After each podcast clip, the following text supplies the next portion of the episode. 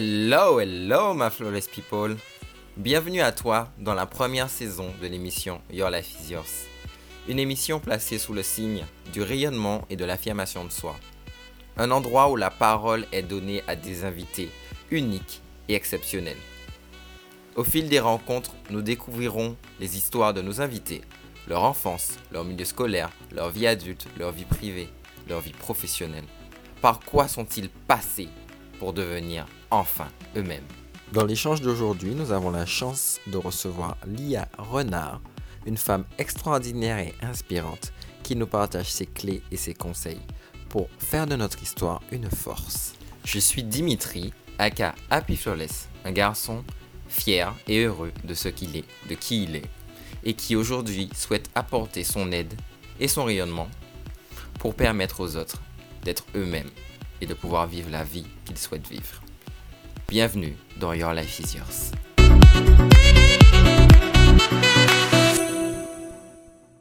Bonsoir à tous, comme je précisais. Pour ce soir, nous sommes en live sur Instagram et sur YouTube.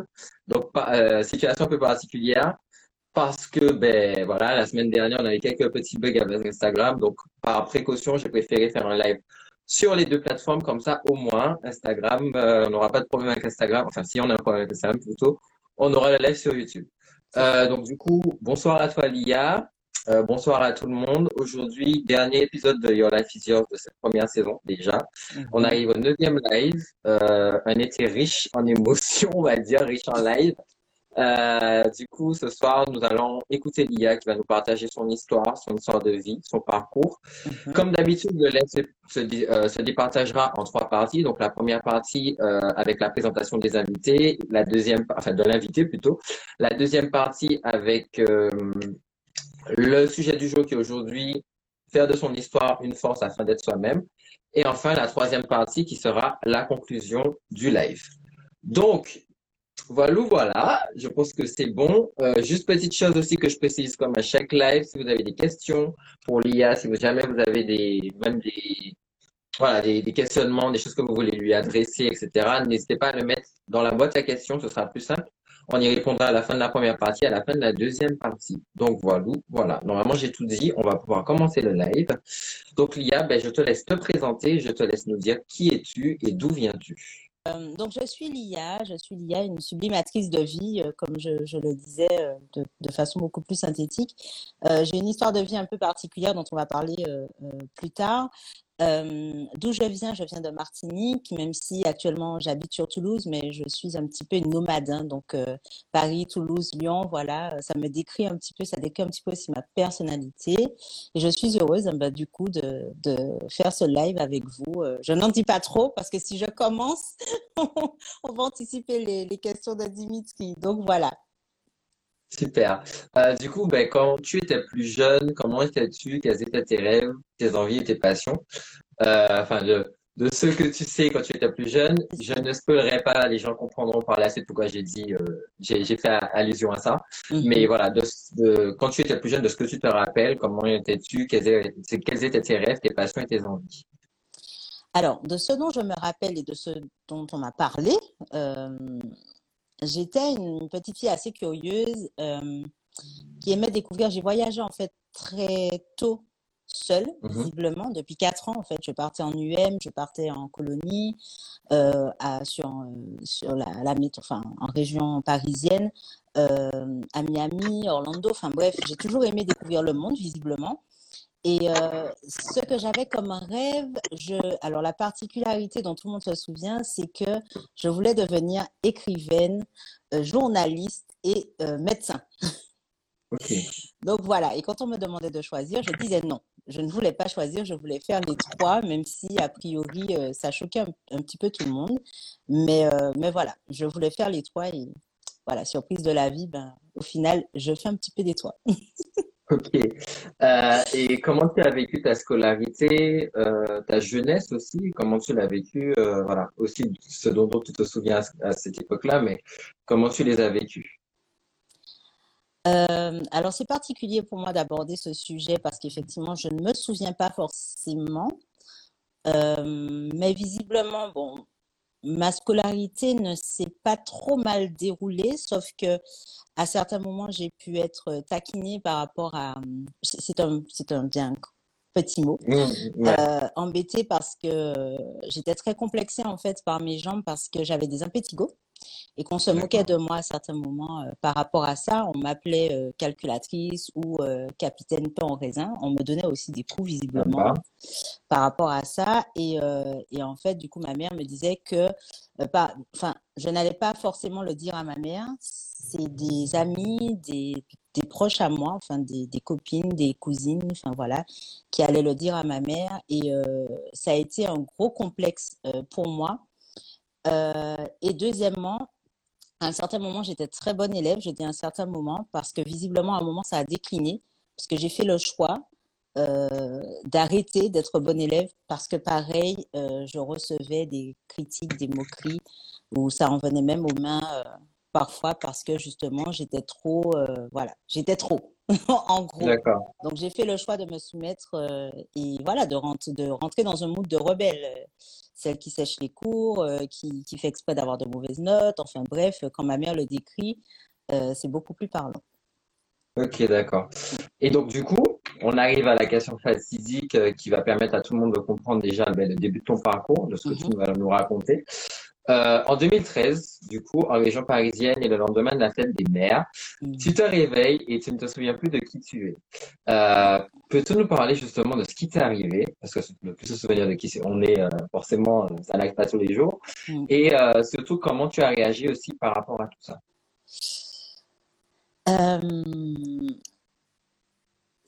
En fait, ce que j'ai eu, visiblement, s'appelle une amnésie d'identité. Euh, mais je ne, je ne l'ai su que très récemment, je crois que c'était en 2018-2019, que j'ai moi-même euh, trouvé des informations parce que du coup, ça me taraudait. Euh, oui, donc effectivement, ben, je me suis réveillée, je ne savais pas qui j'étais, je ne comprenais pas où j'étais. à l'époque, j'étais mariée, donc je me suis réveillée à côté de mon mari à l'époque, et mmh. mes enfants dormaient non loin. Euh, mais il faut savoir que j'étais déjà malade en fait. Euh, j'avais eu un cancer des ovaires, donc je sortais de, de, de chimio, enfin de, de pathologie lourde, et c'était euh, particulièrement intense. donc, ce qui était difficile, effectivement, c'est qu'on n'a pas su mettre de mots sur ce qui m'arrivait tout de suite. Donc, au, au début, on m'a dit que c'était passager. Euh, que ça allait revenir dans les heures qui suivent ou dans les jours qui suivent. Ensuite, les médecins voyant que ben non, ça revenait pas, on m'a fait passer plusieurs tests euh, sur le cerveau. Enfin bref, j'ai fait toute une batterie de tests. Donc à un mmh, mmh, moment mmh, donné, ils se sont dit ben c'était une forme d'AVC. Euh, donc c'était un mini AVC, c'est d'ailleurs ce qui était noté sur les certificats médicaux.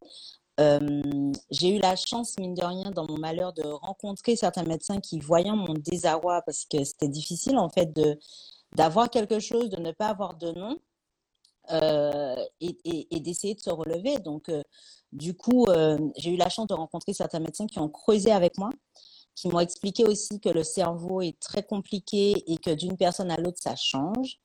Euh, ce qui m'a beaucoup rassurée. Ils ont également vu que mon cerveau avait un fonctionnement un petit peu, pas anormal, mais en tout cas pas le fonctionnement de la majorité des personnes, notamment quand je dormais. Euh, et, c'était très intense parce que parce qu'en fait, on avance, mais enfin, sans savoir de quoi demain est fait. Donc, c'est vrai que j'ai fait euh, près de cinq tentatives de suicide par rapport à ça, enfin, parce que voilà, mon reflet dans le miroir ne m'évoquait rien, euh, les, voir mes photos ne m'évoquait rien. Euh, enfin, c'était, c'était particulier. Et puis, du coup, même euh, en âge mental, je suis passée par différents stades, notamment avec mes enfants, c'est-à-dire j'avais 5 ans d'âge mental à un moment, j'en avais 10, puis 14, puis 12.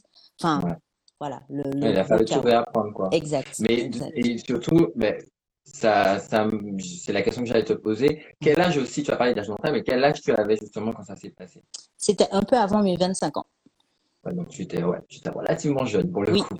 Oui. Euh, et du coup, euh, tu t'appelais Yasmine en fait à l'origine de ce que j'ai appris. Et euh, mais j'aimerais que tu nous expliques pourquoi tu du coup tu as choisi l'IA par la suite, au final. Eh bien, en fait, Dimitri, je dois t'avouer que ce prénom est très significatif parce que je ne l'ai pas choisi à la base. Euh, D'accord. C'est marrant parce que j'ai parlé de cure euh, cette semaine sur, euh, dans mes stories et en fait, ce qui s'est passé, c'est que le médecin m'a prescrit une cure thermale pour essayer de me refaire après tout ça. C'était un an, un an tout juste après, c'était au mois de mai 2014.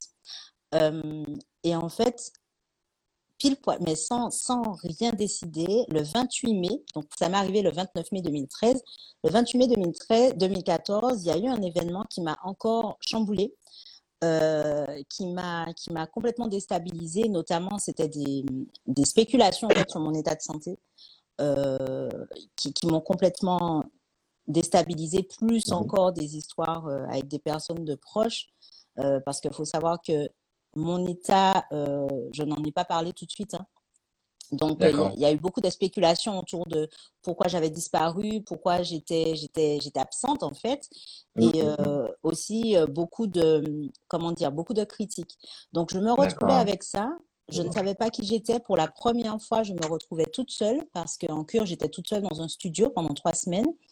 et du coup, ben, un soir, je me suis, enfin, je me suis écroulée clairement, je me suis écroulée à deux doigts, encore une fois, de mettre fin à mes jours. Euh, je me suis complètement laissée mourir sur le sol. Et il y a quelque chose qui s'est passé que je ne pourrais pas décrire parce que jusqu'à aujourd'hui, je ne peux pas mettre de mots dessus, c'est innommable. Où j'ai senti une présence, comme une présence divine en fait, hein, euh, qui m'a enveloppée et qui m'a dit non, non, mais lève-toi. Lève-toi, là, tu as un choix à faire en fait. C'est soit effectivement tu meurs, ou soit tu te relèves. Et c'est là que le prénom Lia est apparu. Tu t'appelles Lia. Voilà. Euh, et c'est depuis ça où, quand j'ai entendu ce prénom, il y a eu comme une évidence. Ben oui, c'est moi Lia. Je, ne, je suis incapable de te dire pourquoi. Euh, donc, du coup, ce que j'ai fait dans la foulée, c'est que j'ai tapé un texto et j'ai annoncé à tout, tout mon répertoire, c'est-à-dire parents, amis, alliés, tout confondu, un même message, voilà. À partir d'aujourd'hui, Yasmine est morte, Lia naît. Mais sans, tu sais, à l'époque, j'avais pas cette, ce recul sur les émotions, donc sans faire attention à comment les autres le recevaient. Surtout mes parents, parce que bon, pour aujourd'hui, avec le recul, je me dis, waouh, tu as été quand même. Euh, mais c'était vital pour moi. C'était vital de dire que j'en avais marre qu'on me dise, euh, oui, mais avant, tu faisais comme si. Il faut savoir que quand on ne se souvient pas de qui on est, ces phrases-là qui paraissent anodines et qui parfois sont empreintes de bienveillance peuvent être super violentes pour nous. Donc, avant, tu mangeais pas d'épinards. Avant, tu te coiffais pas comme ça. Avant, tu faisais ci. Avant, tu faisais ça. Mais non, mais c'est pas toi ça. Mais non, mais. Euh, et puis, entendre le prénom Yasmine et ne pas s'y reconnaître, euh, certaines personnes prenaient ça à la légère jusqu'à maintenant. Hein. Euh, bien qu'aujourd'hui, bon, je m'en fous un peu. Mmh, mmh, mais mmh. à l'époque, entendre m'appeler Yasmine, c'était difficile parce que pour moi, on parlait de quelqu'un d'autre que moi. Ouais, je comprends. Voilà. Donc, euh, et fait assez, assez, comment dire, assez extraordinaire, c'est que lorsque, lorsque du coup mon ex-mari aujourd'hui, donc mon mari à l'époque, a vu le prénom Lia, il n'a pas réagi tout de suite. Il m'a juste demandé d'où j'avais, je tenais ça. Et je lui ai dit que ça m'était soufflé. Et quelques temps après, il m'a avoué qu'en fait, euh, si j'avais eu une fille, je voulais l'appeler Lia. D'accord. Ben, comme quoi. Donc voilà, et je l'ai vu comme euh, une reconnexion à ma petite fille intérieure à moi. Donc la petite fille que j'aurais voulu avoir, ben, j'en ai accouché d'une certaine façon en perdant la mémoire en fait. Ouais, effectivement. Voilà.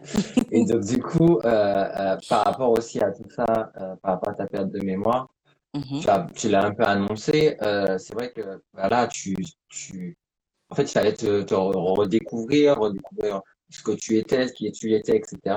Et du coup, au niveau du corps, euh, il a fallu te recouvrir ton corps, te réapproprier ton corps, en fait.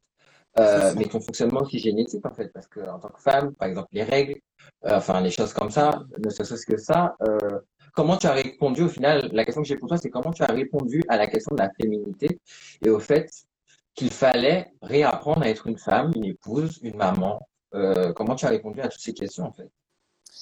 Alors, ça a été par étapes. Je dirais que ça a été par étapes parce que après avoir décidé de changer de prénom, j'ai décidé en changeant de prénom, c'était pas un simple changement de prénom, c'est-à-dire que en parallèle de ce changement de prénom, je me suis dit, à partir d'aujourd'hui, donc le 28 mai 2014, j'apprends à découvrir qui je suis vraiment. Donc en dehors de tout ce dont les autres se souvenaient de moi. Ça veut dire qu'aujourd'hui, si j'ai envie de manger quelque chose, je ne vais pas me demander si je le mangeais avant. Je vais écouter simplement mes ressentis. Et euh, il faut savoir qu'en fait, depuis septembre 2013, j'étais suivie en naturopathie. Et, la naturopathie, c'est, je vais dire que c'est ce qui m'a amené à, avoir ce regard holistique sur moi-même. Donc, ça s'est fait par étapes. Déjà décider de d'apprendre à me à recouvrer qui je suis vraiment et qui je deviens aujourd'hui euh, en dehors de Yasmine d'avant. Et c'est vrai que ces, moments-là ont été particuliers parce que euh, quand j'entendais parler de règles, de, d'épouse. J'étais censée être une, être une épouse et en fait, je ne savais pas ce que ça voulait dire être une épouse. Donc, à l'époque, je regardais beaucoup de feuilletons euh, parce mmh que c'est à travers les feuilletons que je me faisais une idée du monde en fait. Et ça a été euh, grâce, à, en fait, grâce à mon suivi en naturopathie, je dirais que chaque année, en tout cas, euh, il y avait des périodes précises où la vie m'amenait à recouvrer une partie de moi. Et le corps le corps a été euh, une étape intermédiaire parce que j'avais beaucoup de mal avec mon corps, puisque je ne, non seulement je ne reconnaissais pas mon reflet, mais je ne savais pas à quoi je devais ressembler, en dehors du fait que je ne m'en souvenais pas. Euh, et du coup, le, simplement le toucher de mon corps était difficile pour moi, parce que j'avais l'impression que je, je n'étais pas dans mon corps, en fait. Et je me souviens que la première fois où j'ai eu mes règles, ce fut un vrai sketch parce qu'on n'en avait pas du on m'en avait pas du tout parlé et que je pensais que je faisais une hémorragie. Parce que je regardais Dr House, Grey's Anatomy quand les gens perdaient du sang donc c'était qu'ils allaient mourir en fait. Donc j'étais en train de me dire mais non mais qu'est-ce qui se passe? Et le pauvre mon ex-mari le pauvre en fait il a dû m'expliquer ben non en fait ce sont tes règles c'est comme c'est quoi un soutien-gorge c'est quoi un tampon euh, la sexualité la première fois que j'ai eu un orgasme, c'était, c'était avec un sextoy parce que j'ai découvert que j'avais un coussin à sextoy, voilà. Donc j'étais déjà un peu, euh, un peu coquine à, l'époque. Et j'ai décidé de m'en servir après un épisode de Sex and the City. Et, euh, et quand j'ai eu mon premier orgasme, j'ai cru que j'allais avoir une crise cardiaque. Donc, Pareil, en plus, j'avais honte, tu sais, je me disais, mais c'est quoi ces trucs et tout J'ai failli mourir comme ça. Donc, euh, ça a été progressif, c'est-à-dire que, en plus que j'avais des problèmes au niveau de ma féminité, puisque j'ai une endométriose, à, par rapport mhm. au cancer des ovaires aussi. Donc, c'était des thèmes quand même qui étaient assez euh, présents dans ma vie, mais dont on avait fait le choix de me parler euh, progressivement et, euh, et du coup qui n'était pas facile à aborder aussi, non seulement pour moi, mais pour mes proches. Donc ça a été progressif, euh, ça, a été super progressif et super délicat. Voilà, donc euh, heureusement, j'avais quand même des professionnels autour de moi qui, qui pouvaient m'accompagner en ce sens. Mais, euh, mais une fois que j'ai compris que j'étais une femme, euh, je dirais que c'est en 2017 quand j'ai fait ce qu'on a appelé un burn-out, euh, un burn-out personnel. C'est-à-dire que j'étais tellement dans le vif où je voulais être une bonne mère, une bonne épouse, mmh, une mmh, bonne mmh, femme, sans vraiment savoir ce que c'était. Donc, voilà, j'étais, j'étais en formation de naturopathie. Voilà, j'étais en formation de naturopathie. Mes, mes enfants venaient d'être harcelés euh, à l'école. Leur père n'était pas là, il était en formation professionnelle. Donc, je me suis retrouvée toute seule avec eux. Et ça a fait beaucoup. Et c'est là où grâce à une huile essentielle de Niaoli en olfactothérapie, j'ai vu Cléopâtre dans, dans, dans mon imagination. Enfin voilà, c'est l'image de Cléopâtre. Et c'est là, en fait, que le naturopathe à l'époque, qui était aussi mon directeur de formation, euh, m'a dit, ben voilà, ta féminité euh, te fait un clin d'œil. Et c'est comme ça que j'ai commencé à m'intéresser au cycle menstruel, aux œufs de yoni, euh, enfin à tout ce qui fait de moi une femme, en tout cas pour moi, de la façon dont je le vois, et à commencer à me poser aussi des questions par rapport à ça. Euh, même pour, par rapport à mon, mon orientation sexuelle, qu'est-ce que ça veut dire, qu'est-ce que ça ne veut pas dire, euh, hétéro, pas hétéro, homo, pas homo, enfin, c'est un vaste sujet, mais que j'apprends sur le ouais, exactement, facteur redécouvrir, je comprends. Euh, juste Donnez-moi juste une petite seconde. Je, je remets le wiki sur mon ordinateur parce qu'il y a eu un petit problème sur YouTube. Ça fait une voix de, de robot. Donc, les ah. gens de YouTube, ça revient tout de suite. Ne, ne patientez deux petites secondes. Normalement, c'est bon. Vraiment, faites juste une, un pouce, s'il vous plaît, sur ceux qui sont sur YouTube et on va, on continue du coup. Mm-hmm. Euh, je pense que c'est bon sur YouTube, ça fonctionne pour toi ou pas? Normalement, oui. Alors, t'es figé là pour l'instant. Oui, c'est bon. Ouais, c'est bon. Là, c'est bon, c'est revenu. Euh, du coup, euh, la question que j'ai surtout par rapport à tout ce que tu nous as raconté aussi, c'est mhm. Euh, par rapport à cette amnésie, est-ce que tu as fait de l'anxiété? Est-ce que tu étais anxieuse aussi, ben, non seulement par rapport à ce qui t'arrivait, mais en plus par rapport à, tout ce qu'il fallait que tu redécouvres? Est-ce que tu as eu de l'anxiété? Et si oui, est-ce que tu peux nous expliquer comment ça se caractérisait éventuellement? Ah oui, alors l'anxiété, waouh, c'était un vaste sujet parce que je me suis même retrouvée une fois, alors la première fois où j'ai décidé, euh, parce que j'ai un, tempérament quand même, euh, malgré tout, assez hyperactif. Donc, euh, et puis, je suis assez combative en fait. Donc, très vite, j'ai essayé de me, de me dépasser. et il y a quelque chose qui, quand tu as posé la question qui m'est revenue tout de suite, c'est cette fameuse fois où, où j'ai décidé d'essayer d'aller faire les courses toute seule. En fait, j'ai croisé un, collègue de travail à l'époque, euh, sauf que je ne savais pas que c'était mon collègue de travail, mais lui, il m'a reconnu. Et du coup, il est venu tout en jouer en me disant Alors, comment ça va? Et moi, mon réflexe a été de courir, de courir et de m'enfermer dans la voiture. J'étais tétanisée. Je ne pouvais même pas démarrer la voiture pour partir parce que j'étais complètement tétanisée. J'ai simplement eu le réflexe euh, d'appeler mon ex-mari et de lui dire euh, je suis dans la voiture, je ne sais pas quoi faire, je ne sais pas que dire. Voilà ce qui s'est passé et j'arrive pas à, enfin j'arrivais à, rien faire, ah, rien du tout. Et du coup, il a, il a dû venir en transport, venir me, me chercher sur le parking pour euh, prendre la voiture et partir avec moi parce que j'étais complètement tétanisée.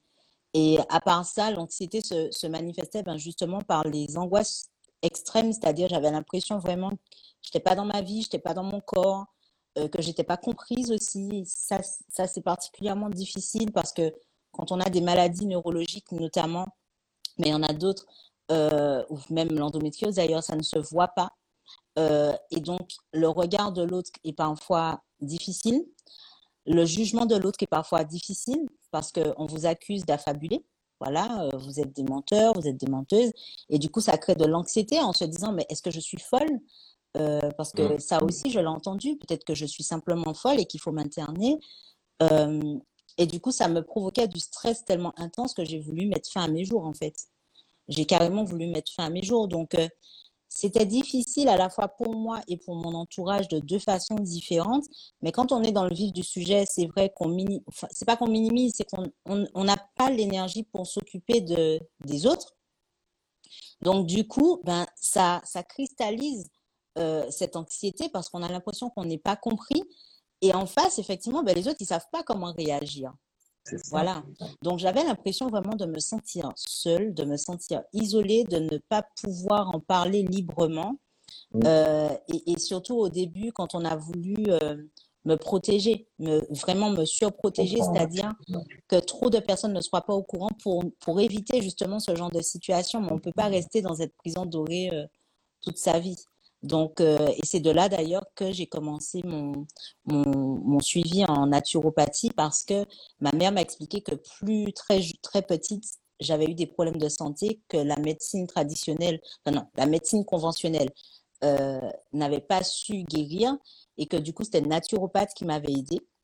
Et c'est comme ça que j'ai été consulter une naturopathe et que j'ai pu euh, dénouer, en fait, délier ces nœuds d'anxiété et progressivement me dire, je ne suis pas folle, je ne suis pas une famille ouais. Ma maladie, elle est réelle, elle est, elle est vraie et euh, il y a des solutions et je peux m'en sortir. Voilà. Mm. Non, mais ouais, et c'est justement ce que j'allais te poser comme question par rapport à la naturopathie et tout ça. Euh, déjà, la question qui me vient, c'est comment tu t'es sorti de, ben, voilà, comment tu as fait face à ces obstacles et est-ce que tu as reçu de l'aide euh, par rapport à ça, par rapport à ta perte de mémoire, mais également par rapport à ton cancer que tu as vu euh, avant, mm -hmm. le cancer des ovaires, mm -hmm. euh, enfin tout, tout ce que simplement qui s'est opposé à toi en fait. Mm -hmm. Quelle aide tu as reçue? Avant même que tu nous parles ben, des eugonies, de la naturopathie, tout ça. déjà, est-ce que tu as reçu une aide, même familiale ou même psychologique, en fait? Alors, c'est vrai que j'ai reçu du soutien. au début, comme je disais, il y avait très peu de personnes au courant. Euh, donc, du coup, voilà, l'aide familiale, elle était très restreinte. Et puis, j'étais en région parisienne. Donc, euh, la plupart de ma famille en, est, en, est en Martinique. Donc, euh, j'étais essentiellement avec mon mari à l'époque et mes enfants. et puis, il y avait aussi ma meilleure amie sur Paris. Donc, voilà, ils ont essayé d'être là du mieux qu'ils pouvaient. J'ai une cousine qui a fait aussi le déplacement. Enfin, on a, on a reçu de l'aide surtout à distance aussi. Il y avait les médecins, bien entendu, les neurologues, mais c'est vrai mmh. que là où c'était difficile, c'est qu'à un moment donné, la, médecine conventionnelle a eu des limites. C'est-à-dire que, pourquoi? Parce que j'étais simplement un patient numéro temps et que malheureusement, euh, eh ben, face à certains symptômes, euh, bon, ben, c'est A plus A égale B. Et puis bon, quand ça sort des cases, euh, on n'a pas trop le temps. Donc voilà, on vous dit ça, ça, ça, ça, ça, et c'est tout. Et ça, ça, par contre, ça a été super violent. Ça a été super violent parce que du coup, la, la seule réponse allopathique, donc conventionnelle, ça a été me prescrire des antidépresseurs et puis des séances chez le psy. Notamment euh, les, de l'hypnose aussi pour essayer de... Le, le, le but, c'était d'essayer de m'aider à recouvrer la mémoire, en fait, le plus rapidement que possible et diminuer le stress par les antidépresseurs. Et puis, bien entendu, stimuler le cerveau, stimuler la mémoire, faire des petits exercices, ok. Mais sauf que ça ne suffisait pas parce que ça me faisait mon, le fait que je ne réussisse pas à, recouvrir cette mémoire faisait grandir en fait cette, ce mal, si bien que du coup j'étais en récidive du cancer, puisque forcément euh, trop de stress, trop de un, facteur déclenchant, ben tac, le, cancer est revenu. Et du coup, retour de la chimio, retour de perte de cheveux, retour de...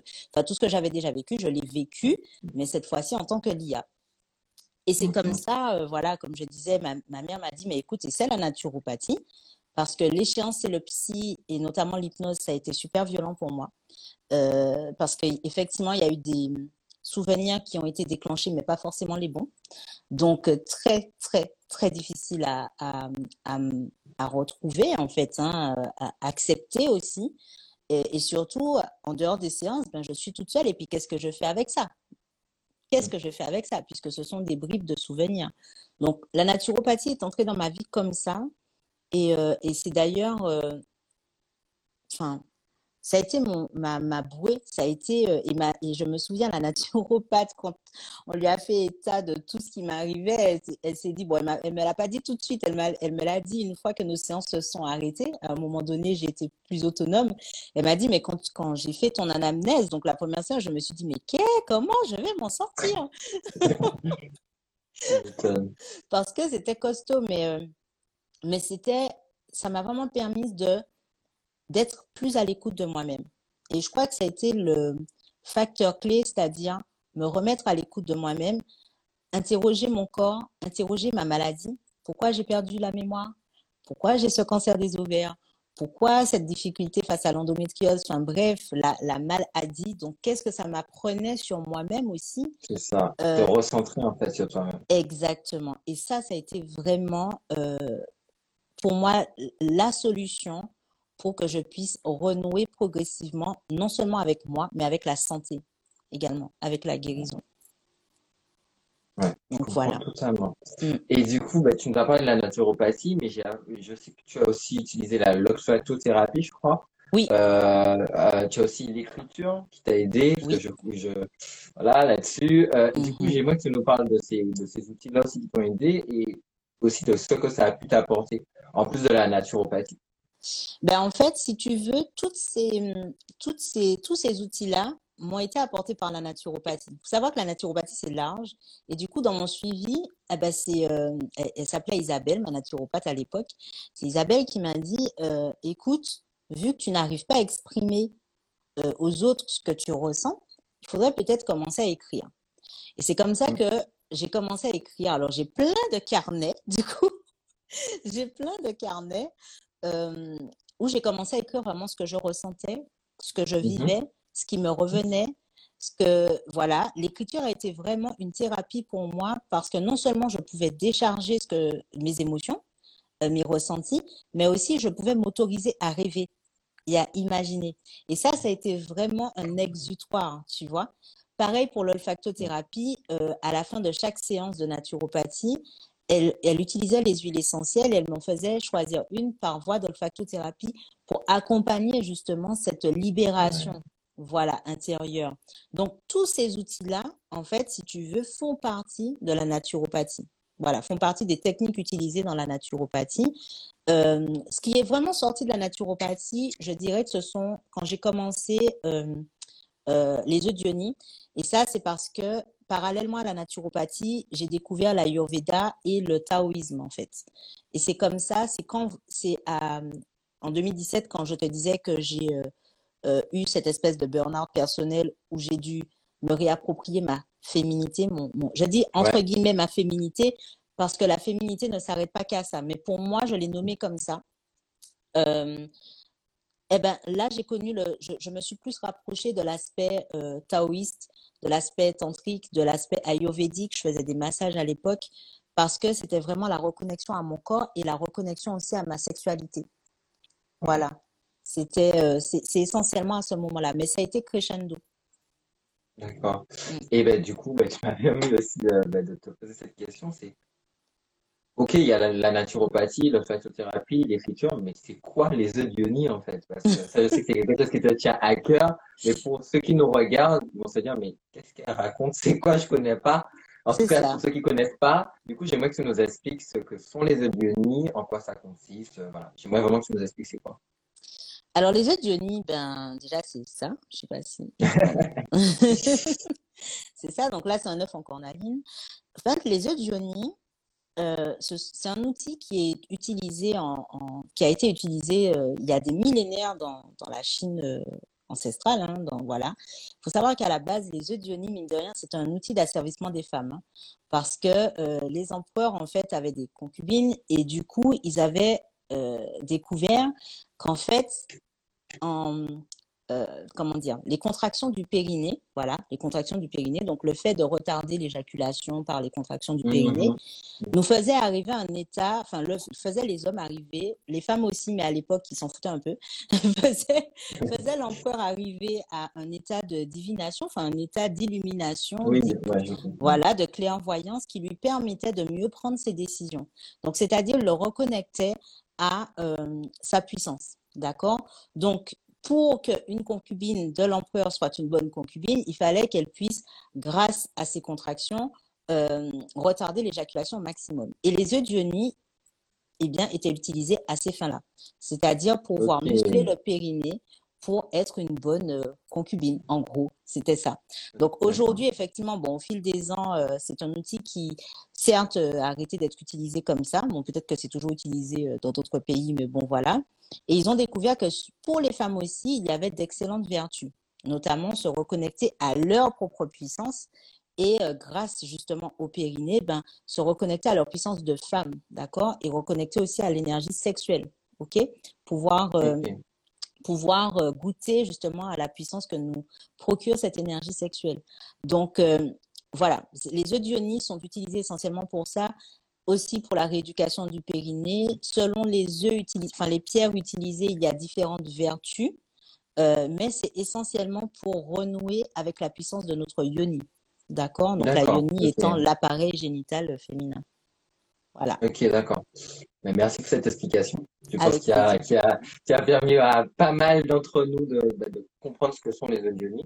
Euh, et du coup, on a parlé donc euh, de, de tes outils, de ce qui t'a aidé, mais j'aimerais qu'on approfondisse un peu plus aussi le côté social, société, famille. Mm-hmm. euh, quelles ont été les réactions en fait aussi, parce que tu nous as parlé aussi des réactions de tes proches, certes, euh, voilà, mm-hmm. on va dire la famille proche, ton mari, etc., en fait, ton ex-mari, etc. Mm-hmm.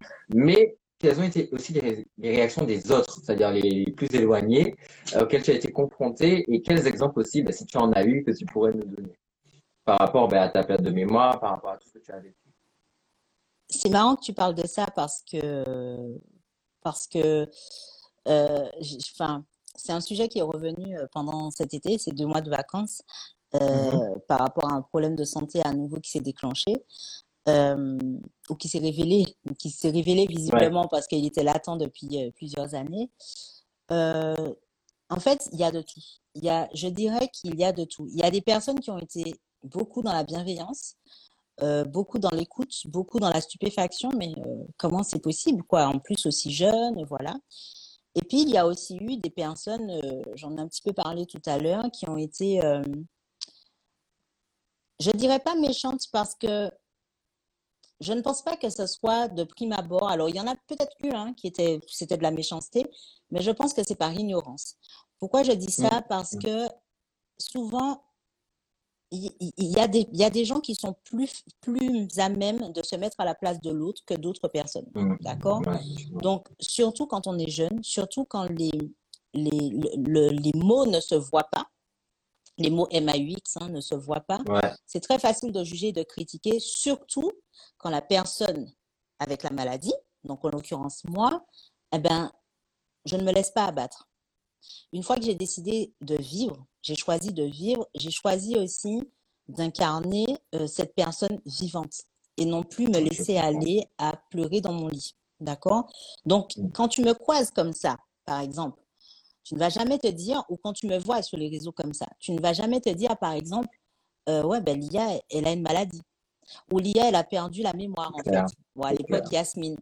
Donc, j'ai eu l'occasion de croiser certaines personnes, de ne pas les reconnaître forcément, et que ce soit interprété comme euh, euh, aux Antilles, on dit vini comparaison. Donc, en, gros, elle nous snob euh, parce que maintenant, elle se croit au-dessus des autres. Même sur Instagram, j'ai des personnes qui sont venues me parler. je ne sais pas qui c'est. Donc, forcément, je demande, mais qui êtes-vous?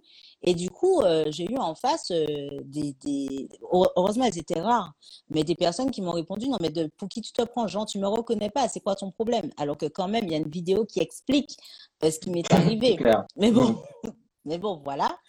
Euh, donc, il y a eu tout type de réaction. C'est-à-dire, soit on ne me croyait pas, soit, euh, même si on me croit, mais on me traite comme une attardée, soit euh, on me croit, mais bon, on met en doute quand même, soit, ben, enfin, tu vois, je, je, ne pourrais pas dire quelle a été la majorité à l'époque parce que j'ai eu de tout. J'ai vraiment eu de tout.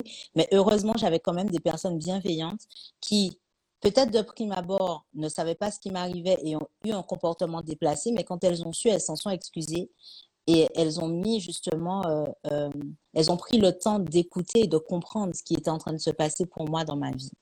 Donc euh, voilà, mais c'est vrai que c'est difficile quand on est déjà malade de s'entendre dire des méchancetés en fait. C'est super compliqué parce qu'au final, on se demande si pour être reconnu, entre guillemets, et pour être respecté, s'il ne faudrait pas limite euh, qu'on ait cette air de dépravé euh, euh, complètement au bout de sa vie pour qu'on puisse enfin avoir un peu de bienveillance. Mais au final, je ne pense pas, non. je ne pense mm. pas. Mais j'aime bien ce que tu dis. J'aime bien, ce que tu dis parce que c'est, enfin, juste, c'est vrai que ça, ça, ça, ça confirme en fait encore une fois le fait que malgré tout ce qu'on vit, en fait, de toute manière, il y aura toujours des gens pour critiquer, pas critiquer, d'autres qui vont pas comprendre, d'autres qui vont croire. Enfin, même avec des choses, finalement, enfin, des, des, des, pas des choses, des événements qui, qui, sont flagrants, en fait, qui se sont arrivés, enfin, qui, euh, enfin, qui se voient, enfin, pas dire qui se voient, c'est-à-dire qu'une perte de mémoire, ça s'invente pas, en fait. Euh, au bout d'un moment, ça se voit si la personne avait la mémoire ou pas. Et euh, qu'on arrive encore à te dire, ben, tu mens ou bien on te croit pas ou enfin qui, toutes ces interrogations là ça prouve que même là en fait il y aura toujours des gens pour oui. en tout cas euh, voilà. Donc merci à toi d'avoir de, de, donné ces exemples parce que ça permet aussi d'illustrer cette partie là euh, que je rappelle d'ailleurs tout le temps dans mes stories en disant que il y a quoi qu'il arrive dans la vie on sera toujours on peut pas ni être accepté de tout le monde ni être aimé de tout le monde ni que tout le monde croit ou pas. Voilà.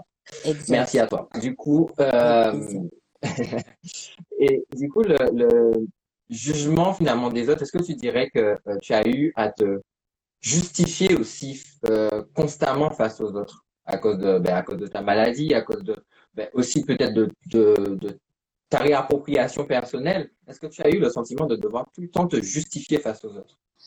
Ah oui, oui. En fait, si tu veux, la première fois que j'ai osé publier une vidéo qui parlait de mon histoire, c'était justement pour me libérer de ça. Parce que euh, j'en avais marre, en fait, de devoir expliquer, j'en avais marre de devoir me justifier, j'en avais marre. Donc, j'ai décidé à un moment donné de le dire et je remercie quand même, euh, c'est, euh, j'oublie son nom, du coup, pour le coup. c'était en fait à l'époque où j'avais créé, j'avais créé une association et j'avais monté un projet métissage de voyage initiatique à la Martinique pour faire connaître la biodiversité à, à certains de, de mes collègues de, de, formation en naturopathie.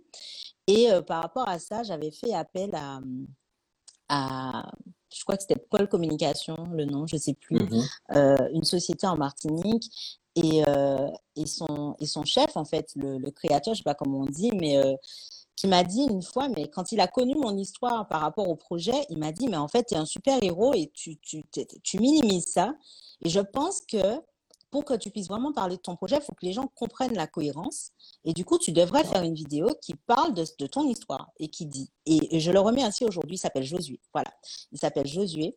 Et, euh, et je le ainsi car grâce à lui, j'ai osé et c'était super compliqué. C'était vraiment super compliqué pour moi de d'être face à une caméra et de, de, raconter ce qui m'était arrivé. Et la vérité, c'est que tellement justement euh, c'était difficile, c'est que le jour où on a fait ça euh, avec euh, un caméraman, de façon très professionnelle, tout a foiré très sincèrement, le caméraman arrive en retard, il y avait plus de luminosité, enfin bref, et du coup, j'étais pas satisfaite parce que j'étais stressée.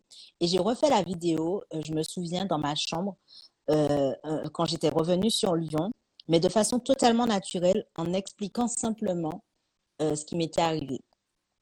Et là, j'ai eu cette sensation d'avoir déposé quelque chose, parce qu'effectivement, avant ça, je n'osais pas prendre la parole, je me cachais parce que je, je, je me sentais toujours dans l'obligation de justifier que pourquoi à certaines questions je ne réponds pas, pourquoi euh, à certaines conversations je ne prends pas part, pourquoi quand on me pose des questions sur mon passé, euh, j'hésite ou bien je dis d'après ce qu'on m'a dit. Euh, voilà mm. pourquoi lorsque j'entendais certaines conversations notamment sur les fêtes de famille Pâques et tout aux Antilles eh bien je sortais ou je pleurais parce que les, gens ne se rendaient pas compte, mais c'était super difficile. Je me souviens que cette phrase qui me hantait à l'époque, c'était euh, Est-ce qu'à songer en créole, qui veut dire Est-ce que tu te souviens? Et chaque fois que j'entendais une conversation qui commençait comme ça, je partais. Ben oui, ça te. Ouais, je comprends. Voilà. Et donc, j'ai, on va dire que la façon dont je me suis lancée, euh, dans, à l'époque, c'était pas tellement mon travail, mais c'était quand même une, comment dire, un souhait déjà de créer un, travail porteur de sens pour moi, pour aider les personnes qui, même si elles n'ont pas vécu exactement la même situation, mais traversent par les, passent par les mêmes émotions et les mêmes difficultés, eh bien, que je puisse, entre guillemets, justifier ce qui m'était arrivé et partager les difficultés pour que ces personnes-là ne se sentent pas aussi seules euh, que je me suis sentie à l'époque. Voilà. Amen. Amen. Merci à toi. Amen. Et euh, dernière question, c'est que par rapport au, regard des autres et à la société. Finalement, dirais-tu aujourd'hui avec le recul que tu as, euh, que le jugement des autres, le regard des autres, finalement ne t'a pas permis, en fait, est-ce que ça t'a pas permis finalement de, de, de, de, voir qui tu étais vraiment, en fait, ce que tu ne m'aimais pas chez toi, qui tu mm-hmm. étais et qui tu avais envie d'être surtout. Mm-hmm. Eh ben, c'est pas seulement le regard, le jugement des autres, euh, parce que je pense que ça a été un, c'est comme un vase en fait. Il y a eu le jugement, mais il y a aussi eu la compréhension de tout ce qui m'est arrivé. Alors, je comprends. Désolée. Mes enfants sont arrivés. donc, La vie de maman. voilà, c'est ça. J'ai entendu des cris, donc du coup, je, je m'assurais qu'il n'y avait rien de grave. donc voilà. Euh, qu'est-ce que je disais Du coup, j'ai perdu mon fil. Oui, ça a été en fait multifactoriel. C'est-à-dire que oui, il y a eu le jugement de l'autre qui m'a poussé et qui m'a motivé à me poser la question qu'est-ce que tu veux? Qui es-tu? Qui deviens-tu? Qu'est-ce qui est important pour toi? Et je ne dirais même pas au passé parce que ça continue encore aujourd'hui. Tu vois? Ça continue encore aujourd'hui. Parce qu'aujourd'hui, je me déplace maintenant avec une béquille parce que j'ai une maladie mhm. invalidante. Et pareil, le jugement des autres a été très difficile à vivre encore une fois. Donc, elle est tombée. donc, donc c'est la preuve que, en fait, même si j'avais appris des choses à l'époque, pour moi, la question qui es-tu est trop figée. C'est qui tu deviens tu vois. Parce qu'au fil des expériences de la vie, je, découvre encore des facettes de moi. Et, et, tout ça contribue à me faire devenir qui je deviens chaque jour. Donc, c'est multifactoriel en fait. Et effectivement, le jugement de l'autre, une fois que j'ai décidé de m'en défaire à chaque fois, mm-hmm. eh bien, je gagne en assurance, je gagne en confiance, je gagne aussi en estime de moi parce que je choisis consciemment de ne plus euh, me construire par rapport à l'autre. Et ça, je pense que la perte de mémoire a été euh, la façon, euh, la façon dont l'univers a, a, choisi de me pousser à ce constat-là. Parce que très sincèrement, avec le recul, je me rends compte que j'avais oublié qui j'étais bien avant de perdre la mémoire. Et ça, le livre que j'ai du mal à, à, publier là, c'est ça c'est ça la, conclusion. C'est-à-dire, ouais, ok, mais est-ce que nous ne sommes pas tous un peu amnésiques? Est-ce que nous, nous n'oublions pas tous un peu qui nous sommes par rapport au jugement et au regard de l'autre? Et comment, en fait, on arrive à recouvrer cette identité qui, qui est évolutive, qui n'est pas figée? Tu vois? Donc, ouais, euh, le, jugement de l'autre a juste été un catalyseur pour me faire, pour me faire réaliser que, ben non, meuf, en fait, euh, c'est toi qui es dans ta vie. Donc, euh, tu préfères leur plaire ou bien être toi et assumer quitte à perdre des gens? Parce que oui, j'ai perdu des gens, mais euh, on ne peut pas plaire à tout le monde. Et en même temps, j'ai gagné aussi beaucoup de personnes qui me respectent et même pour celle que je suis. Et ça, c'est un beau cadeau. Magnifique ce que tu dis.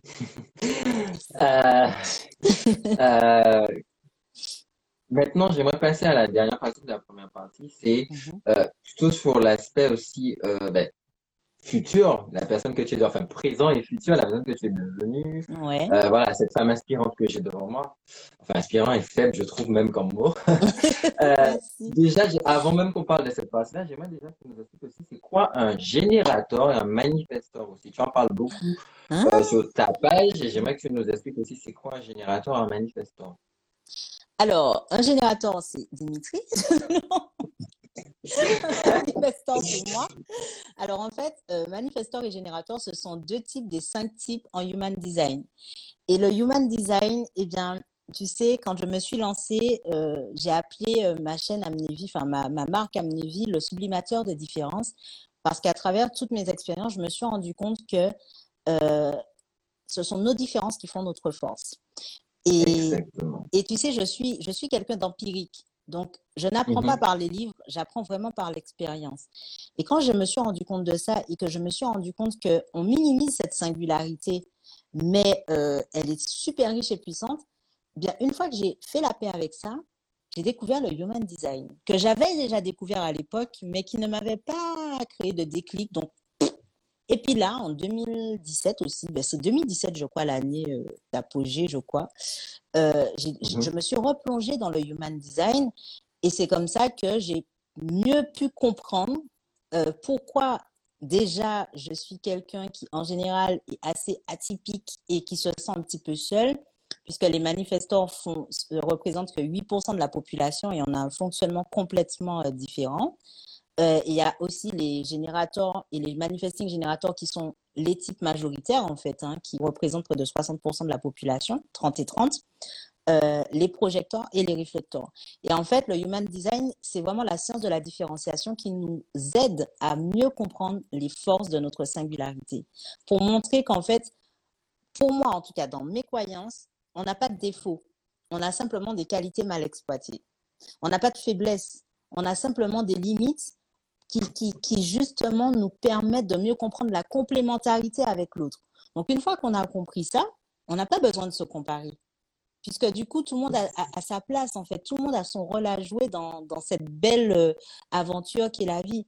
Et ça, euh, effectivement, j'en parle beaucoup parce que ben, même les personnes que j'accompagne par ce biais ont vu la différence avec très peu de choses. Très peu de choses. Uniquement avec le type, déjà, ça enlève tellement de couches de conditionnement euh, que je ne peux m'empêcher effectivement à chaque fois de demander le type, euh, comme je l'ai fait avec toi, pour mieux comprendre euh, les interactions, comment la personne fonctionne. voilà. Et c'est pas un outil de divination, c'est vraiment basé sur des éléments concrets qui ont même été confirmés par la, la physique quantique, la génétique et compagnie. Voilà. c'est tellement beau ce que tu dis, franchement. Enfin, Waouh! Et t'as ta team euh, Human Design qui est là, dans les commentaires Instagram, sont à fond.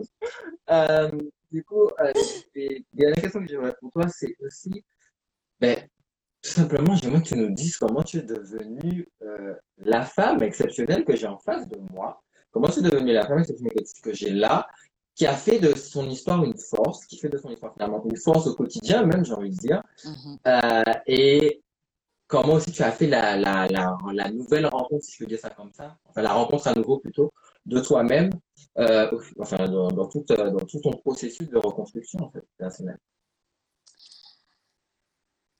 C'est une vaste question. Ben, en fait, je mm. crois que je me suis laissée inspirer par la vie.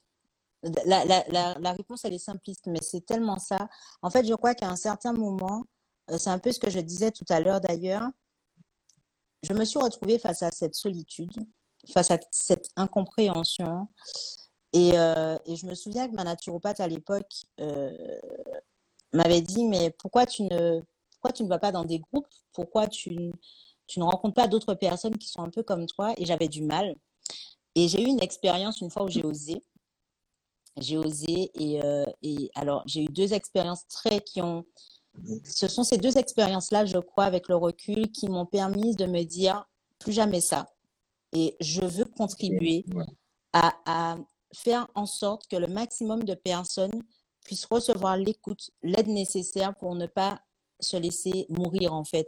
Pourquoi? Parce qu'il y a une première où elle traversait la même chose que moi. Elle avait perdu la mémoire également. Euh, elle, elle avait fait le choix de tourner le dos à, tout le monde parce que c'était trop difficile pour elle. Euh, elle venait d'avoir un bébé. Elle avait un bébé de six mois. Euh, et en fait, c'était trop dur. Elle est partie. Elle a claqué la porte. Elle est partie. Elle ne s'est jamais retournée. et elle a essayé de faire une tentative de suicide. Et en fait, je ne peux pas te dire comment, en sortant du groupe de parole, quand elle m'a dit au revoir, j'ai senti qu'elle allait faire quelque chose. Euh, ou peut-être pas qu'elle allait faire quelque chose, mais il y avait quelque chose qui n'allait ouais, pas. ça m'a pressenti. Ouais. Et je lui ai tenu le bras, effectivement. Elle a, elle a... Après, j'ai compris, son sac est tombé et euh, j'ai compris qu'elle allait se suicider. Mais elle allait vraiment passer à l'acte. Donc déjà ce jour-là, elle est tombée dans mes bras et on a pleuré devant le métro. Euh, je me souviens à l'époque, le métro de Montparnasse, comme Dieu, Madeleine. Et, et je lui ai dit qu'elle n'était pas seule et je lui ai demandé, je lui ai posé juste une seule question, qu'est-ce que tu désires en fait aujourd'hui? Elle m'a dit, je désire me reconstruire, mais loin de tout, pour ne pas euh, être euh, empoisonnée par le sentiment de culpabilité de ce que je devrais faire euh, par rapport à qui j'étais avant. Et en fait, cette merveilleuse jeune femme est partie du coup. Elle a pris un billet, elle est partie à la réunion. Je n'ai plus de nouvelles d'elle. Euh, mais je sais, l'une des dernières interactions qu'on a eues, elle est en train de refaire sa vie et elle est en train de se reconstruire et voilà. Elle allait même se marier. Mais son futur mari ne savait même pas qu'elle avait perdu la mémoire en fait. Voilà. Et ça a été l'une de nos dernières interactions. Et puis une seconde, euh, c'était une amie de chimio. Euh, on avait quasiment le même âge, je crois qu'elle avait un an de plus que moi. On était au même stade on avait exactement euh, les mêmes euh, caractéristiques, on va dire ça comme ça, sur le papier. Euh, même stade de cancer, récidive également, même âge, enfin bref, on avait tout pareil. Et une fois, quand j'arrivais à l'hôpital, je pensais la voir et je vois sa mère effondrée. Et en fait, elle était décédée la, la nuit précédente. Et là, ça a été un électrochoc. Ça a été un électrochoc parce que ce jour-là, j'ai pris conscience que si elle, elle était morte, moi aussi, le cancer pouvait m'enlever en fait à ma famille du jour au lendemain parce que les jours précédents, elle était bien. Et en fait, ça a été fulgurant pour elle. Ça, ça a été vraiment... Euh, et ça m'a, ça m'a montré que si je devais faire quelque chose, c'était maintenant. Il n'y avait plus à attendre, c'était maintenant. Et la grande différence entre nous deux, c'est que j'y croyais et elle, elle n'y croyait plus. Et c'est là que je me suis dit, donc ça veut dire que mine de rien, le mental a un effet Je ne dirais pas que c'est parce qu'elle avait abandonné, hein, mais j'ai pris conscience que la façon dont on vit la maladie, la façon dont on choisit de la vivre, a un impact sur notre guérison. Et c'est comme ça, en fait, que j'ai décidé, par toutes ces expériences et parce que la vie m'a montré que j'ai décidé de transmettre et de, de, de trouver des moyens d'aider les personnes qui, qui en ont besoin, en fait. Voilà. J'essaie de me contenir. Je sais que ça se voit pas trop. Mon cœur, il va comme ça. Il est en train d'exploser dans la poitrine. J'essaie de me contenir pour pas verser des larmes. Euh, mais juste, Moi aussi. Moi aussi. Tu me replonges dans beaucoup de choses là et. Euh... C'est juste fou. C'est juste fou ce que tu racontes. C'est tellement beau et juste Franchement, déjà, je te dis déjà, le live n'est pas encore terminé, mais je te dis déjà merci avant de passer à la deuxième partie parce que vraiment, c'est exceptionnel ce que tu racontes, vraiment. Mais Et merci, ça a une merci à toi. Incroyable. Je pense qu'on ne pouvait pas mieux finir cette première saison. Et du coup, aussi, à revenir sur la dernière question, euh, j'ai une question aussi sur la féminité. Mhm. Alors, on finira. Euh, la féminité, on, a, on, en a parlé au début. Euh, Finalement, j'aimerais savoir, avec tout ça, avec tout mon recul, avec tout ce que tu as vécu aussi, qu'est-ce que c'est être une femme selon toi? Pour toi, en tout cas, femme. Et quelle relation aussi as-tu avec ton corps, ta sexualité? Enfin voilà, comment tu, finalement, est-ce que tu t'es retrouvée? Est-ce que, voilà, comment ça fonctionne maintenant? Wow, the question. Alors pour moi, tu sais, cette question, qu'est-ce qu'une femme pour moi? Euh, J'avais même euh, participé à un film euh, d'une amie très chère, Christelle, si elle est là, je l'embrasse, qui avait fait un film dessus, Qu'est-ce qu'une femme, qu'est-ce qu'un homme? Et en fait, j'en suis venue à une conclusion. Il y a autant de définitions de qu'est-ce qu'une femme qu'il n'y a de personnes sur Terre. Je dis bien de personnes. Pourquoi? Parce que pour moi, est-ce qu'une femme, ça ne s'arrête pas uniquement au sexe, ça ne s'arrête pas uniquement au genre? C'est vraiment un, c'est un tout en fait c'est vraiment un tout. Donc, ma définition de la femme ne sera pas forcément la tienne, ne sera pas forcément de ceux et celles qui nous regardent, mais pour moi, une femme, c'est quelqu'un qui s'autorise à être elle-même. Ça paraît con ce que je dis, mais, c'est ça. Pour moi, c'est ça être une femme, en fait. Une femme, c'est. Euh, voilà, une femme, c'est celle qui. C'est la personne qui décide déjà qu'elle est une femme. Déjà, voilà. Mmh. Qui s'identifie comme une femme et qui décide de vivre sa vie en étant femme, en respectant qui elle est et qui elle choisit de devenir. Voilà. Et pour répondre à ta question, la, deuxième question, c'est mon rapport à la féminité, à la sexualité et tout. C'est ça. Alors, il faut savoir que justement, bon, euh, la, la, sexualité est l'un de mes thèmes favoris parce que euh, quand je parle de sexualité, je parle vraiment de la sexualité d'un point de vue holistique, pas seulement lié au rapport sexuel ou au sexe physique, euh, pour moi, la sexualité, elle est énergétique, elle est physique, elle est émotionnelle, elle est tout. Et hum, mon rapport, c'est que à travers la sexualité, enfin, une grande partie de ma guérison est liée à ma reconnexion à ma sexualité et notamment à mon énergie sexuelle. D'accord? Mmh. Et avant, j'avais peur d'oser le dire. J'avais peur d'assumer justement cette femme sensuelle, sexuelle que je suis parce que dans notre société, malheureusement, une femme qui parle généralement de sexe est perçue comme une femme facile. En tout cas, moi, je, l'ai vécu au début. Voilà. Et, et du coup, ça m'a bloqué pendant longtemps le fait d'assumer cette, cette, sexualité publiquement et cette sensualité. Parce que je ne voulais pas être assimilée à une femme objet. Je ne voulais pas être assimilée à une femme, euh, à une femme facile, à une femme, euh, voilà. Sauf qu'à un moment donné, la vie m'a amené à me dire euh, stop bullshit, hein, c'est bon, euh, donne ta définition de la sexualité. Et, et les œufs d'Ioni m'y ont énormément aidé pour montrer que la sexualité ne s'arrête pas qu'à euh, des relations sexuelles entre, entre personnes. et même les relations sexuelles, pour moi, ont pris une toute autre signification. C'est-à-dire que ce qui était purement mécanique à l'époque quand j'ai recommencé à m'y intéresser et que je le voyais dans mhm. les feuilletons, aujourd'hui, pour moi, une relation sexuelle, c'est une communion sacrée. C'est vraiment quelque chose de créateur, en fait, tu vois. Pour moi, le, sexe est une création. C'est la plus grande puissance créatrice que nous ayons dans notre corps, en fait, euh, l'énergie sexuelle. Donc, qui parle de sexe, qui parle de création pour moi, tu vois qui parle de relations sexuelles parle de d'énergie, parle de communion, parle d'union, parle de respect, parle d'amour, parle de sensualité, parle de bestialité aussi, parce qu'il y a ça aussi. C'est quand je parle de sacré, ça ne veut pas dire que c'est waouh tout le temps. Non, il y a aussi, pour moi, là, c'est comme pour la, pour la définition de la femme. Il y a autant de définition de qu'est-ce que la sexualité qu'il y a de personnes sur Terre. Chaque personne est libre de vivre sa sexualité comme il l'entend, comme il le souhaite. Et pour moi, ben, la sexualité, c'est une, c'est une expérience extraordinaire qui peut se vivre dans la sensualité, dans la douceur, dans la bestialité, dans la liberté, dans selon en fait ce qui vibre pour nous.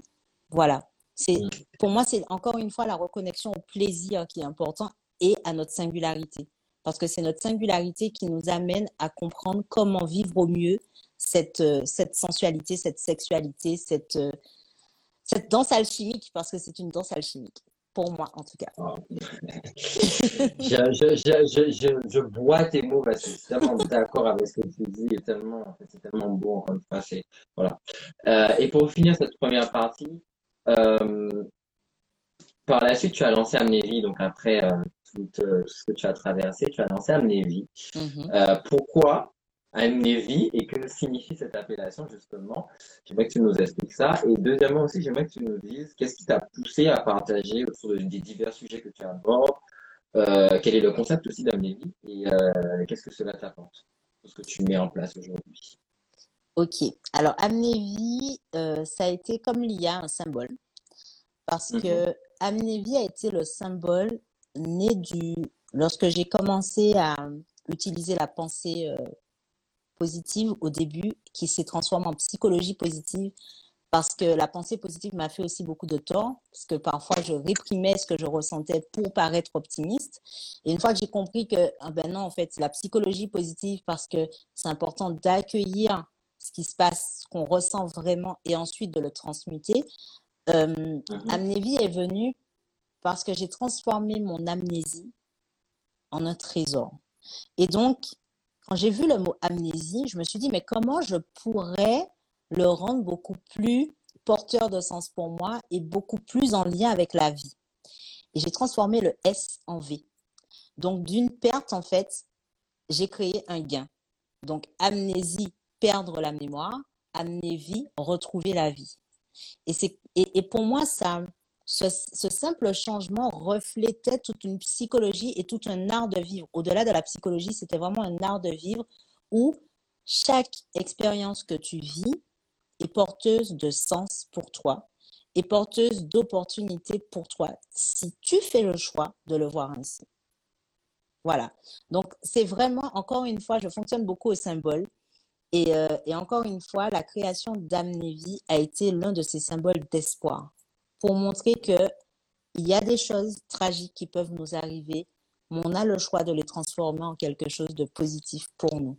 Mais sans oublier d'accueillir la tristesse, la déception, la colère, parce que il n'y a pas d'émotions positives ou négatives. Toutes ces émotions sont là pour nous informer de ce qui se joue en nous, de ce qui se joue pour nous et comment justement le transmuter. Et on, le néglige bien souvent parce que on veut les cacher sous le paillasson parce qu'en général, on nous dit que c'est pas beau à voir en fait. Et non. Et mm. Amnévie, c'est tout ça. Amnévie, c'est le symbole de tout ça. Ça me, ça me, vois, ça me scie parce que je me dis, c'est juste poignant en fait. C'est extrêmement poignant et extrêmement fort. Et ça, ça illustre parfaitement de ce qu'on va aborder dans la deuxième partie. Euh, bah, du coup, avant de passer à la deuxième partie, on a deux petites questions. Désolé, je suis un petit peu comme mon ordinateur est devant mon téléphone. Alors, euh, la question qu'on a de Pascal Gambo qui nous dit les démarches pour changer de prénom sont longues ou pas? Voilà, c'est la question qu'elle a pour toi. Alors, j'ai eu la chance, je le dis parce que ça aussi, c'est un gros symbole pour moi. J'ai eu la chance de vivre la réforme euh, quant au changement de prénom. Avant, c'était long, c'était fastidieux, fallait un avocat. Euh, au début, en tout cas moi, en 2017, quand en 2014, quand j'ai commencé, fallait un avocat, fallait, enfin, c'était c'était onéreux déjà et c'était euh, c'était difficile. Et en 2017, j'ai eu la chance dans le département du Rhône et visiblement en national de suivre justement cette réforme en matière de changement de prénom.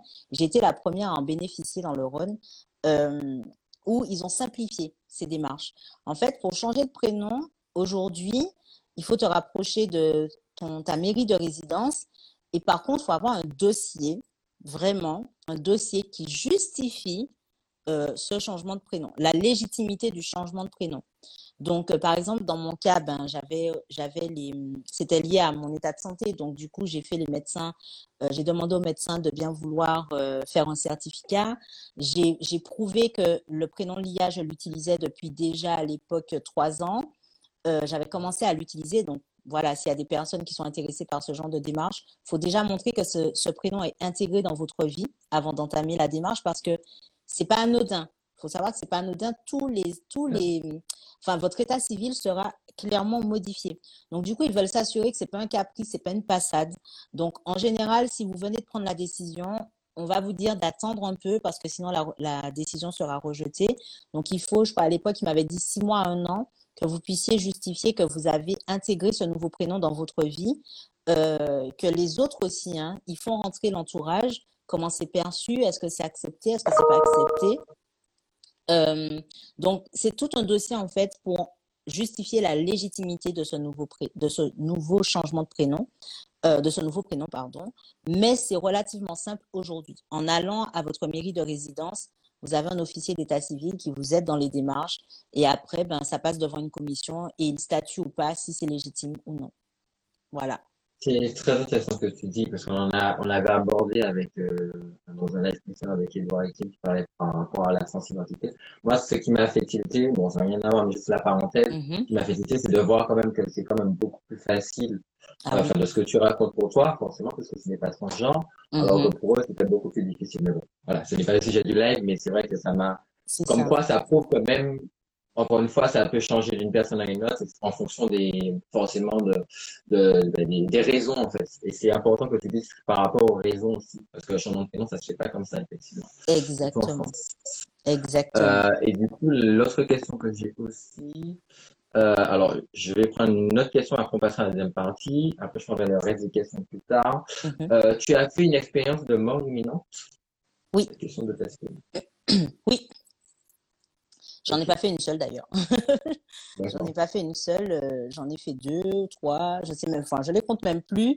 Mais euh, oui, j'ai vécu une expérience, euh, des expériences de mort imminente, qui, je pense d'ailleurs, euh, sont des catalyseurs de, sont des catalyseurs de d'éveil de conscience. Voilà, ce sont des expériences pareilles qui suscite beaucoup de, beaucoup de réactions autour, dont on ne parle pas forcément parce que, bon, euh, en France, en tout cas, c'est pas encore dans les mœurs. Ouais. Ça commence. Merci à Stéphane Alix hein, aussi qui, qui, a beaucoup, enfin, qui a écrit des livres à ce sujet euh, et d'autres hein, scientifiques d'ailleurs qui le prouvent maintenant. Euh, mais ouais, ce sont des expériences assez déroutantes. Okay. Assez déroutantes. Du coup, ben, on va passer à la deuxième partie. Je prendra le reste des questions tout à l'heure. Euh, la deuxième partie qui va être relativement courte par rapport à la, enfin courte, plus courte en tout cas que la première partie, euh, contrairement à d'habitude. Parce que, en fait, ton parcours est tellement exceptionnel que moi, je voulais me concentrer surtout sur ton parcours. Mm -hmm. Aujourd'hui, le sujet, c'est faire de son histoire une force à de soi-même. Je pense qu'il n'y a pas meilleure personne que toi pour expliquer cela. Euh, et du coup, euh, la première question que j'ai pour toi par rapport à ce sujet, c'est en quoi, selon toi, serait-il, enfin, il est, il est essentiel plutôt, quoi, selon, euh, selon toi, pardon, est-il essentiel de puiser notre force dans notre passé afin d'être réellement nous-mêmes? En fait, pour moi, euh, le, effectivement, le passé est porteur de leçons et nous permet de voir ce qui a fonctionné, ce qui n'a pas fonctionné, et du coup, comment rebondir mieux, en fait. Parce que, euh, que ce soit les personnes ou les expériences que l'on vit, eh bien, elles sont porteuses de sens. Donc, euh, comprendre d'où on part et où on va, euh, pour mieux comprendre où on va, c'est essentiel. C'est-à-dire que euh, aujourd'hui, si je n'avais peut-être pas perdu la mémoire, j'aurais continué dans une vie qui n'était pas en accord avec moi-même. Mmh, et, mmh, et, et, et, je serais morte à petit feu, en fait. Euh, pour moi, l'amnésie la, a été comme un suicide euh, psychologique. Tu vois ben oui. Ouais. Donc, euh, avoir compris ça, euh, avoir vécu ça, l'extrême de je ne sais plus qui je suis, eh bien, me permet aujourd'hui de ne jamais oublier, même dans les pires épreuves, comme par exemple j'ai pu vivre ces deux derniers mois, que si j'ai pu me relever de ça, la façon dont j'ai pu me relever m'a aidé, encore une fois, à me relever de cette nouvelle épreuve. Et à ne jamais oublier que peu importe la décision que je prends, c'est important qu'elle soit porteuse de sens pour moi. Donc, le passé, pour moi, c'est important de faire la différence entre s'inspirer de notre passé, comme une base sur laquelle on avance, et vivre dans le passé. Parce que ça ne veut pas dire que je vis dans le passé, tu vois, c'est complètement différent. Euh, au contraire, si je me mets à ressasser le passé, je me bloque en fait, je, je, passe à côté du présent. Mais par contre, je me sers de mes expériences passées comme des bases, les bases solides de ma maison, qui me permettent justement de construire des étages à cette Exactement. Voilà. Pour moi, c'est surtout dans ce sens-là. Ok. Oui. C'est la source de la force, effectivement. Euh, Est-il important pour toi aussi de savoir cultiver, de sublimer ces différences ça, je pense ah que ça va faire écho à Pascal. Ah oui, ah oui. C'est d'ailleurs comme ça que tu sais, euh, de la marque Amnévie, j'ai créé une méthode Amnévie de sublimation en quatre phases parce que pour moi, c'est important que chaque personne puisse avoir en main des outils qui lui permettent à chaque fois de sublimer ses différences, sa singularité, ses expériences, sa vie. Parce que j'ai remarqué que peu importe ce qui nous arrive, il y a ces quatre phases en fait qui se, qui se, qui se jouent en nous. Qui se, c'est comme pour les étapes du deuil. C'est, un peu inspiré des étapes du deuil, mais c'est ces quatre grandes phases qui nous permettent de partir d'une situation. Sublimer, c'est ça. Hein. C'est-à-dire, on part d'une sublimation. On part d'une expérience. voilà, on part d'une expérience.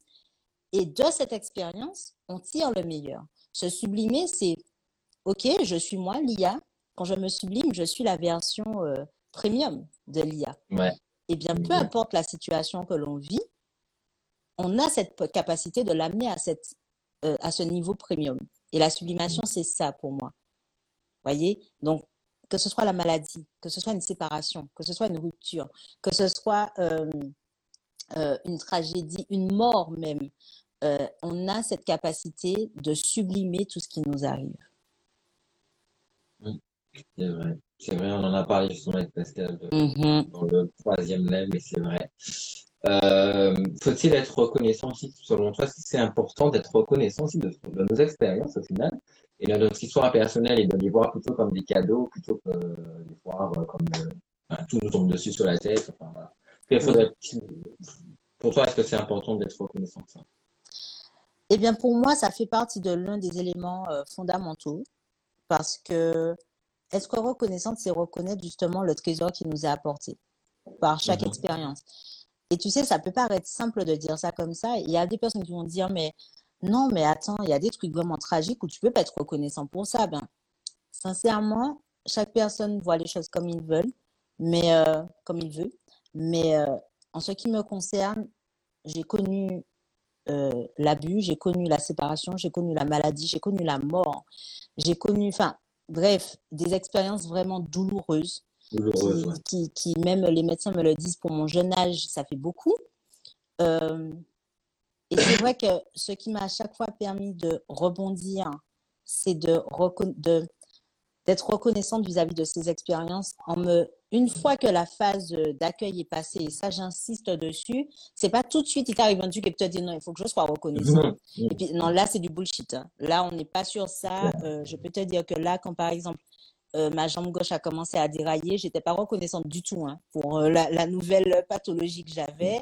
Euh, non, là j'étais plutôt en mode non mais la vie, tu te fous de ma gueule ou quoi? Tu penses pas que j'ai déjà? Je suis désolée, je suis, je suis, sans filtre, mais c'était vraiment va te faire foutre quoi. je, je suis passée par cette phase, va te faire foutre pour qu'après, aujourd'hui, cette phase d'accueil passée, que j'ai pu me rendre compte qu'à travers cette nouvelle expérience, eh bien, mine de rien, j'y suis, enfin, je suis totalement reconnaissante parce que ça m'a permis d'accepter euh, une autre forme d'aide de l'autre, de me rendre compte que je ne suis pas seule, de me rendre compte que même avec une invalidité euh, motrice, je peux continuer à être moi-même, je peux continuer à faire ce que j'aime, j'ai pu développer d'autres compétences, j'ai pu, donc oui, je suis reconnaissante. Je suis reconnaissante. Même la mort de, de mon meilleur ami qui m'a beaucoup affectée, même après avoir perdu la mémoire, je suis reconnaissante parce que mine de rien, ça m'a montré qu'on peut avoir 10, 20, 30 ans, on ne sait pas de quoi demain est fait. Donc, autant Wow. vivre.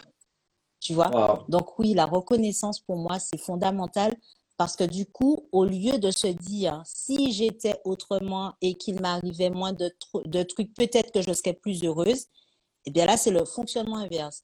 C'est-à-dire, Mm. ouais, il m'est arrivé ça, mais ça, ça a été un grand trésor dans ma vie.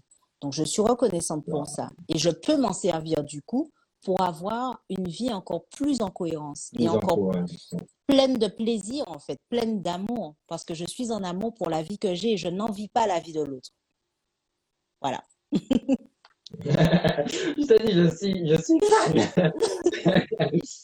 Euh, et euh, l'autre question que j'ai, c'est comprendre que nous sommes responsables de nous-mêmes, qu'on est responsable de ce qui nous arrive, de- que tout part de nous, comme dirait Pascal d'ailleurs, euh, de ce monde en fait qui est un peu ben, égocentré ou bien qui se tire, voilà, qui on critique beaucoup, on se tire les uns sur les autres, etc.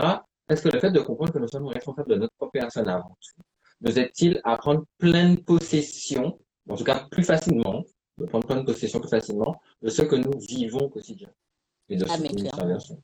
Ah, mais clairement. Mais clairement, parce que tu sais, euh, euh, c'est d'ailleurs un, un grand, un grand thème, surtout en ce moment par rapport à ce qu'on vit. Euh, être dans la responsabilisation de notre vie, pour moi, c'est essentiel. Parce que tu sais, quand j'ai commencé à interroger la maladie, mes expériences, encore une fois, il y avait deux choix qui s'offraient à moi. Tenir les autres pour responsables.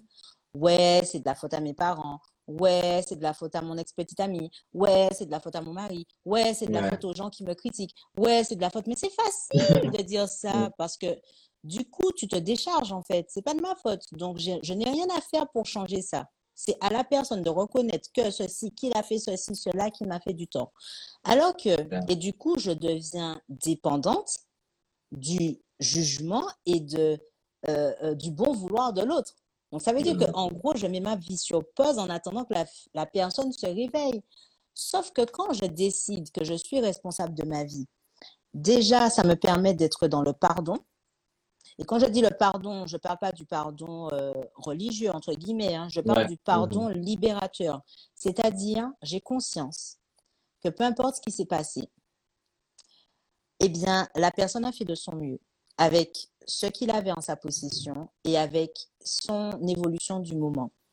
Donc, il a fait de son mieux, elle a fait de son mieux, je lui pardonne et je me pardonne parce que moi aussi, j'ai pu faire des choses qui ont contribué à ce qu'il agisse comme ça. Donc, c'est OK. Et quand une fois que j'ai pardonné, je me dis, je suis responsable de ma vie, ça veut dire que je peux me donner un bon coup de pied haut. On va pas le dire. pour me sortir de là. Ça veut dire que j'ai conscience qu'au fond de moi, eh bien, j'ai toutes les armes, toute la force, toute la puissance nécessaire pour reprendre le pouvoir sur ma propre vie. Mais si j'estime que c'est l'autre qui est responsable, ben, je ne peux pas le faire ça, puisque j'attends que ce soit l'autre qui me donne les clés. Et j'insiste sur le fait de dire être responsable de sa vie, ça ne veut pas dire qu'on n'a pas besoin de l'autre. Hein. On est tous liés les uns aux autres. Ça veut simplement dire qu'on n'attend pas que ce soit l'autre qui comble nos manques, qui comble mmh. nos failles, qui guérisse nos blessures. Non, on le fait nous-mêmes et l'autre en fait devient compagnon de route. Donc de la même façon, on ne va pas le guérir, on ne va pas le sauver, on va pas, on, on s'entraide en fait. C'est plus de l'entraide mutuelle, du soutien. Voilà, on se soutient, on évolue ensemble ou pas justement à des rythmes différents, mais on sait que si on a besoin, l'autre sera là. Voilà. Voilà, mais on apprend aussi à lui demander. Voilà, ouais. mais on part de soi. Et surtout, tu parlais des faits d'aider les autres, mais c'est vrai qu'il ne faut pas oublier que on ne peut pas aider les autres si on n'est pas capable de s'aider soi-même. Exactement. Je le dis, je, je précise de le dire parce que c'est qu'il y a beaucoup de jeunes qui nous regardent, oui. qui très souvent veulent. On, en fait, on est toujours là, en fait, pas que les jeunes, d'ailleurs, tous. On a toujours ce réflexe d'aider toujours les autres, de toujours là, tu vois, genre être là quand ça va pas dans la famille, etc. Mais à quel moment, quand on, on se pose, on se dit, mais à quel moment je suis là pour moi, en fait, avant tout? Que mine de rien, c'est moi qui suis dans mon corps et il y aura, enfin, quoi qu'il arrive dans ma vie, ce serait la seule personne qui sera toujours là pour moi, c'est moi et moi seul. C'est ça. Donc, euh, donc ça. voilà. Mais tu vois, c'est Euh, pour ça que hmm. c'est important aussi d'apprendre euh, à, à savoir, comment dire, ne pas aider l'autre sans qu'il ne nous l'ait demandé. Ça aussi, pour ne pas tomber dans le syndrome du sauveur, tu vois. Et du coup, c'est vrai que parfois, pour ne pas voir ses propres failles, eh bien, c'est plus facile d'aider l'autre parce qu'on détourne le regard de nous. Alors que quand on apprend effectivement à se regarder et à apprendre à attendre que l'autre nous demande de l'aide pour dire soit oui ou soit non, parce qu'on a le droit aussi de dire non quand on nous demande de l'aide, eh bien là, on est dans, un, dans, une, dans une entraide qui est plus saine. Voilà, c'est ça en fait. Entièrement d'accord. Euh, et apprendre aussi à ressentir, on a parlé, bah, du coup, c'est des choses que je voulais aborder plus, euh, un peu plus loin, Mhm. c'est apprendre à reconnaître les différents ressentis, à décoder leurs messages aussi par rapport à ces ressentis, Mhm. et ainsi que d'accepter les émotions qui nous traversent, qui nous envahissent, qui nous traversent, par lesquelles on passe. Est-ce que ça nous permet de maîtriser notre histoire, selon toi? Je, parle, je ne parlerai pas de maîtriser parce que Mhm. pour moi, on ne maîtrise rien. Et c'est, Ouais. en fait, c'est justement le paradoxe de la vie. C'est-à-dire que plus on va essayer de maîtriser les choses, et plus on va se faire du tort. Euh, et je sais que c'est pas, c'est pas évident à entendre hein, ce que je dis, mais euh, comprendre nos ressentis, nos émotions, nous permettent justement de mieux se laisser traverser par la vie. C'est-à-dire se laisser surprendre par la vie, euh, être inspiré par la vie. Alors que si on est dans la maîtrise, ça veut dire qu'on pense savoir tout, en fait. Tout, ouais. Voilà, tout savoir, tout comprendre. Et au final, pour moi, la magie, ça a été de me dire, je ne sais rien et je ne comprends rien. Donc, tous les jours, j'apprends. Tous les jours, la vie me surprend. Et tous les jours, je comprends. c'est paradoxal ce que je dis, mais c'est clairement ça. Pourquoi je dis ça? Parce que les, moments où j'ai souffert le plus, c'est quand justement j'étais dans le contrôle. Alors, comme je, je savais interpréter mes émotions, donc je me disais qu'il fallait faire ça. Alors qu'au final, à un certain moment, la vie me demandait de lâcher, en fait. Lâcher et avoir une certaine confiance en moi, en ma capacité à grandir et aussi en la vie, en l'univers, en Dieu, appelez-le comme vous voulez. Mais euh, cette, euh, cette puissance divine Divine, ouais. qui nous accompagne, en fait, et qui est là pour nous, pour nous guider vers le meilleur pour nous-mêmes. Mais pour accueillir tous ces cadeaux, c'est important effectivement de savoir qu'on ne sait pas tout et que notre vision, justement, elle est limitée. Donc, parfois, on croit que c'est, euh, par exemple, en, en prenant tel chemin, forcément celui-ci, qu'on va résoudre un problème, alors qu'on se trompe sur toute la ligne. Et c'est pour ça que la vie nous amène des expériences pour nous en rendre compte. Donc, je ne dirais pas maîtriser, mais en tout cas, comprendre les émotions et le ressenti nous permet de mieux se laisser traverser par, par la Ouais. vie et De de les inspirer. accepter, en fait. C'est ça. Ça nous laisse, ça nous permet de les accepter et ça c'est vrai, c'est tellement vrai dans, de- dans l'acceptation, c'est tellement essentiel en fait, surtout quand on traverse des, des choses douloureuses, Mhm, comme tu as pu les traverser, mhm. euh, c'est comment tu veux finalement t'en sortir ou bien même en faire une force, parce que là on parle de force, Mhm. sans déjà prendre comme base l'acceptation en fait. Tant que tu n'es pas dans l'acceptation, enfin après c'est mon avis, je me pense que tant que tu n'es pas dans l'acceptation, c'est compliqué par la suite de de ben, d'évoluer en fait, parce que le meilleur c'est se mentir à soi-même si on n'accepte pas de toute manière. Se mentir ça. et se dire bon ben ça s'est pas passé et puis je, tra- je je je suis ma route en faisant fi, alors que tôt ou tard on va pas se mentir, la vie te rappelle tôt ou Ah tard oui. ce qui t'est arrivé ou pas. Et je pense Ah que ça, ça a été le cas de beaucoup de personnes avec le Covid. Le fait qu'on ait été enfermés tous chez, nous, ça nous a, ra- ça nous a mis devant le fait, comme on dit, le fait accompli, et nous, ça nous a rappelé surtout ce qui n'allait pas chez nous. ce qui Exactement. le travail. Exactement. Euh, et euh, je voulais te poser aussi la question, euh, enfin, cette question, c'est selon toi, comprendre la nature et le fonctionnement des forces et de savoir doser ces forces aussi, Mhm. euh, est-ce que ça nous aide aussi à aller de l'avant? C'est-à-dire euh, se dire, OK, je connais mes forces, je connais mes faiblesses, mais je ne vais pas me surestimer, je ne vais pas non plus me sous-estimer, je vais juste m'estimer à ma juste valeur pour aller de l'avant. Est-ce que pour toi, c'est plus facile quand on fait ça? Quand on, quand on apprend à, à doser ses forces et ses faiblesses? Je dirais oui parce que la vulnérabilité, pour moi, c'est notre plus grande force. Être Mhm. conscient de ça, c'est effectivement une grande puissance. Euh, là où je dirais oui et non, c'est dans le sens où, euh, oui, c'est important d'oser. Et oui, c'est important d'oser, mais oser grand. Donc, c'est pas oui et non, c'est oui et oui plus plus. Parce que, plus, ouais. parce que et parfois, on, en fait, on minimise même la force de nos faiblesses, justement. Ouais. C'est-à-dire que je les appelle même plus faiblesses, je les appelle limites. C'est-à-dire être suffisamment vulnérable pour se dire, OK, je sais que je peux faire ça, mais je sais aussi que je m'arrête là. Mais par contre, je m'autorise à repousser ce plafond de verre que je me mets parce que parfois, on sous-estime nos forces. Euh, on, on a conscience de nos forces, mais on les sous-estime quand même. Et c'est pour ça que je dirais oui, plus, plus, parce que je crois qu'aujourd'hui, plus que jamais, c'est important que chaque personne s'autorise à oser, mais oser en grand. Encore, ouais. Mais vraiment en grand. C'est-à-dire, rien n'est impossible, en fait. Mais vraiment, moi, je vous l'ai dit, hein, rien n'est impossible.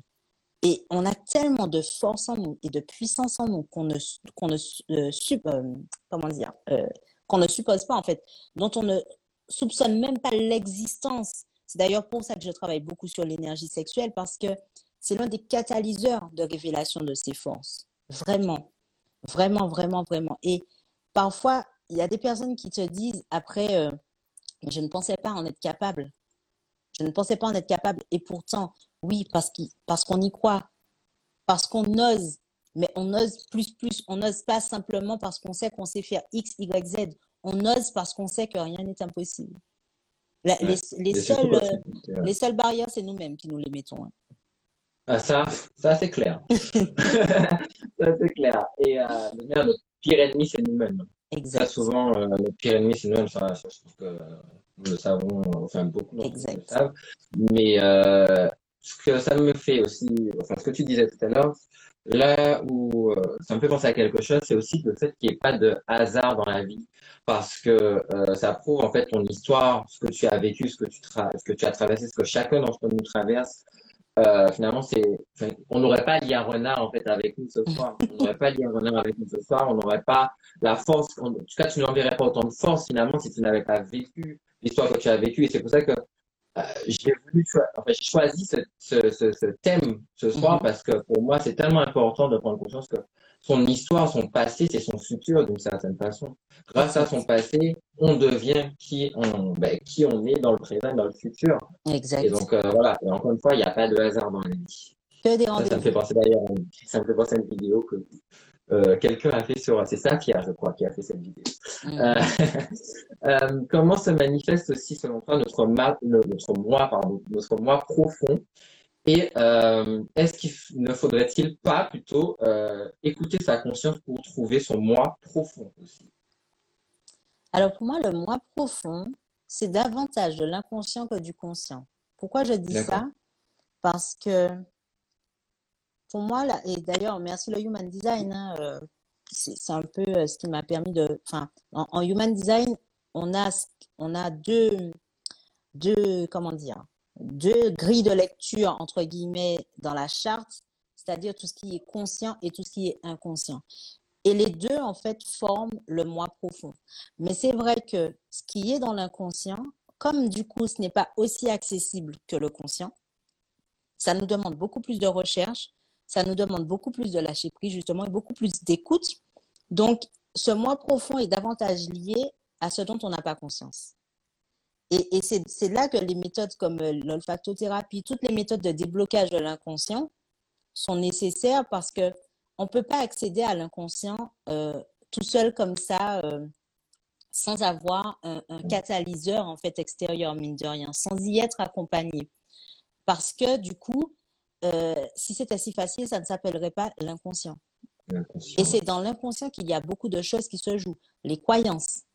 Les croyances, parfois, il y a beaucoup de personnes qui parlent de mindset, mais le mindset, à la base, si dans l'inconscient, il y a encore des blocages, il y a encore des croyances qui ne sont pas euh, reprogrammées, tu auras beau travailler sur ton mindset, ça va tenir quelques temps, mais les, les, entre guillemets, les mauvaises habitudes vont revenir très vite.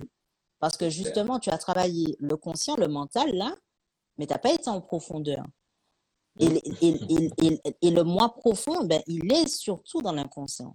Et c'est ce moi Mhm. profond-là qui est lié d'ailleurs à notre enfant intérieur. Et c'est pour ça qu'en accompagnement, souvent, je demande qu'est-ce que tu voulais faire quand tu étais petit ou petite? Mhm.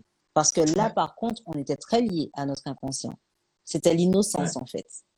Exact, exactement. C'est ça. Exactement.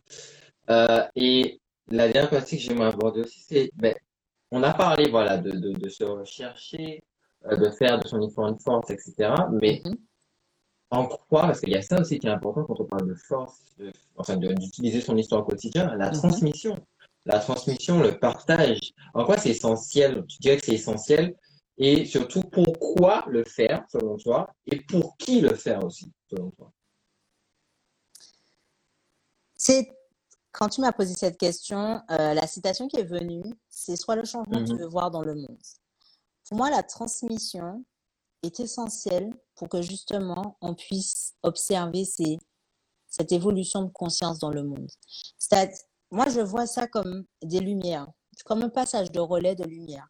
C'est-à-dire que si moi, ce que j'ai appris, je le transmets à quelqu'un d'autre, déjà je l'incarne, et en l'incarnant, je le transmets. Eh bien, cette personne-là va elle aussi allumer sa petite lumière. Et puis, elle aussi, elle pourra Mhm. transmettre. Et en fait, plus il y aura de personnes qui transmettent, et plus il y aura de lumière. Donc, forcément, eh bien, à un certain moment, on va arriver à une espèce de dôme de lumière qui, qui prendra toute la planète. Et c'est pour ça que, pour moi, c'est important de s'adresser aux personnes qui sont réceptives et non pas essayer de convaincre les autres, mais de se focaliser sur avant tout les personnes qui sont réceptives à nos messages parce que c'est comme ça qu'on va réussir à allumer de plus en plus de lumière en fait. Et la transmission a tout son sens. Euh, D'ailleurs, on le voit, hein, la transmission dans les, dans les sociétés euh, ancestrales, ben, les, les, euh, nos ancêtres, eh ben, la transmission était essentiellement orale. Donc, il y a des choses qui se sont perdues, d'accord? Mais mine de rien, on voit que de plus en plus, on y revient parce qu'il y a eu certaines personnes qui ont fait en sorte que cette transmission, eh ben, elle soit en minorité, certes, mais cette, cette minorité est en train de prendre de l'ampleur. Tu Ouais. Et là, on voit toute, euh, on voit toute, euh, toute la, la beauté, toutes les, tous les trésors qu'on aurait pu perdre sans cette transmission. Et cette transmission, elle est Ouais. importante. Elle est vraiment importante. C'est clair. Mm. Mais en même temps, si on, si, déjà la transmission, je pense qu'elle se traduit dans ces lives. On va Exact. pas ces lives. Le but de ces lives, c'est ça, c'est de la transmission, c'est du partage. Donc c'est, ça prouve à quel point c'est, important. T'inquiète, y a pas de souci. ça arrive. Euh, mais non, mais ça prouve à quel point c'est important et surtout, ben, que grâce à ça, comme tu disais, ça, ça permet à d'autres, ben, de prendre conscience aussi de qui ils sont, mais surtout, euh, tu peux pas vouloir que le monde avance si toi-même tu ne mets pas en fait ta pierre à l'édifice en fait au final. Et c'est ça le but de la transmission. C'est exactement ça. Euh, et euh, trouver sa force selon toi, enfin sa force à, à soi-même. Euh, est-ce que pour toi c'est comprendre que nous sommes tous des héros? Et comme dirait d'ailleurs Edouard que j'ai interviewé il y a quelques lives de ça, Mhm. tu es le héros de ta vie. Mais c'est exactement ça. C'est exactement ça. Pour moi, nous sommes tous et toutes des héros qui, qui, qui, qui sublimons notre vie, en fait. Et nos super pouvoirs, ben, ils tiennent dans notre singularité. Mais vraiment, vraiment, vraiment, vraiment. Donc, euh, oui, je valide. Je, je valide totalement. Et d'ailleurs, il y a une chanson à soprano euh, qui le dit, hein, les héros Exact, du ouais. quotidien. Les héros du quotidien qu'on oublie. Euh, d'ailleurs, tu vois, dans, dans cette lignée-là, l'année dernière, au moment du, premier confinement, j'avais commencé les interviews Sublime ta vie.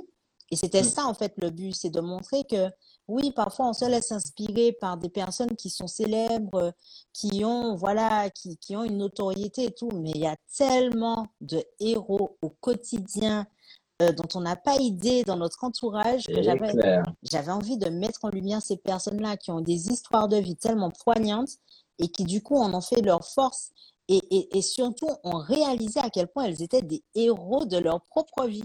Les, les, les super-héros, quoi. C'est... Et alors, pour le coup, moi, ce sont mes enfants qui m'ont inspiré ça. Parce que quand, euh, quand alors il faut savoir que mes enfants, ils ont 11 ans aujourd'hui, mais quand j'ai perdu la mémoire, ils avaient 3 ans. Et euh, contrairement à ce qu'on aurait pu penser, ce sont les premiers à avoir compris ce qui se passait et à l'avoir transformé en quelque chose de beau. Et c'est là qu'ils m'ont dit, maman, tu sais quoi, je, te, je trouve que tu es un super héros parce que tu es une super héroïne, d'ailleurs, c'est ce qu'il m'avait dit, parce qu'en fait, tu as eu deux vies en une et ces deux vies en une te permettent euh, d'aider les autres, te permettront, parce qu'à l'époque, il parlait au futur, te permettront d'aider les autres. Et cette, cette, euh, cette euh, métaphore, en fait, cette image du héros, du super-héros est restée, du coup, dans ma tête et je valide complètement. Je valide.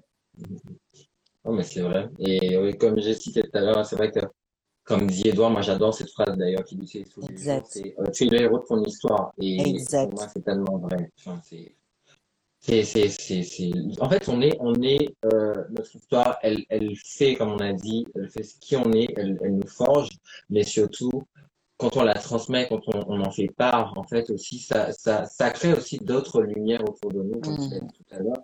Et, et, et, voilà, c'est en ça aussi qu'on est des héros, en fait. Exactement. Euh, l'amour, alors les deux dernières questions que j'ai aussi pour toi, c'est euh, l'amour de soi, c'est quoi finalement selon toi?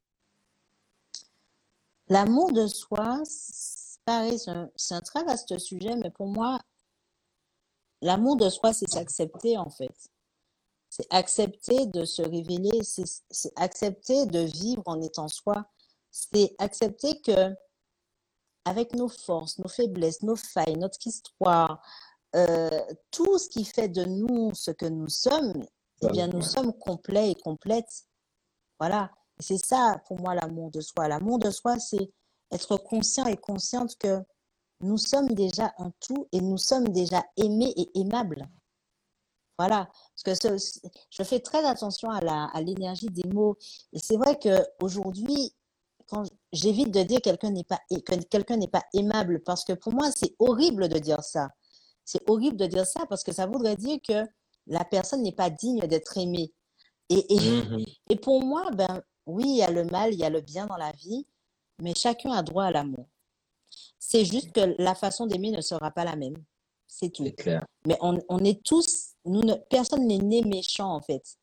Encore une fois, personne ne naît méchant. Nous sommes tous nés euh, innocents.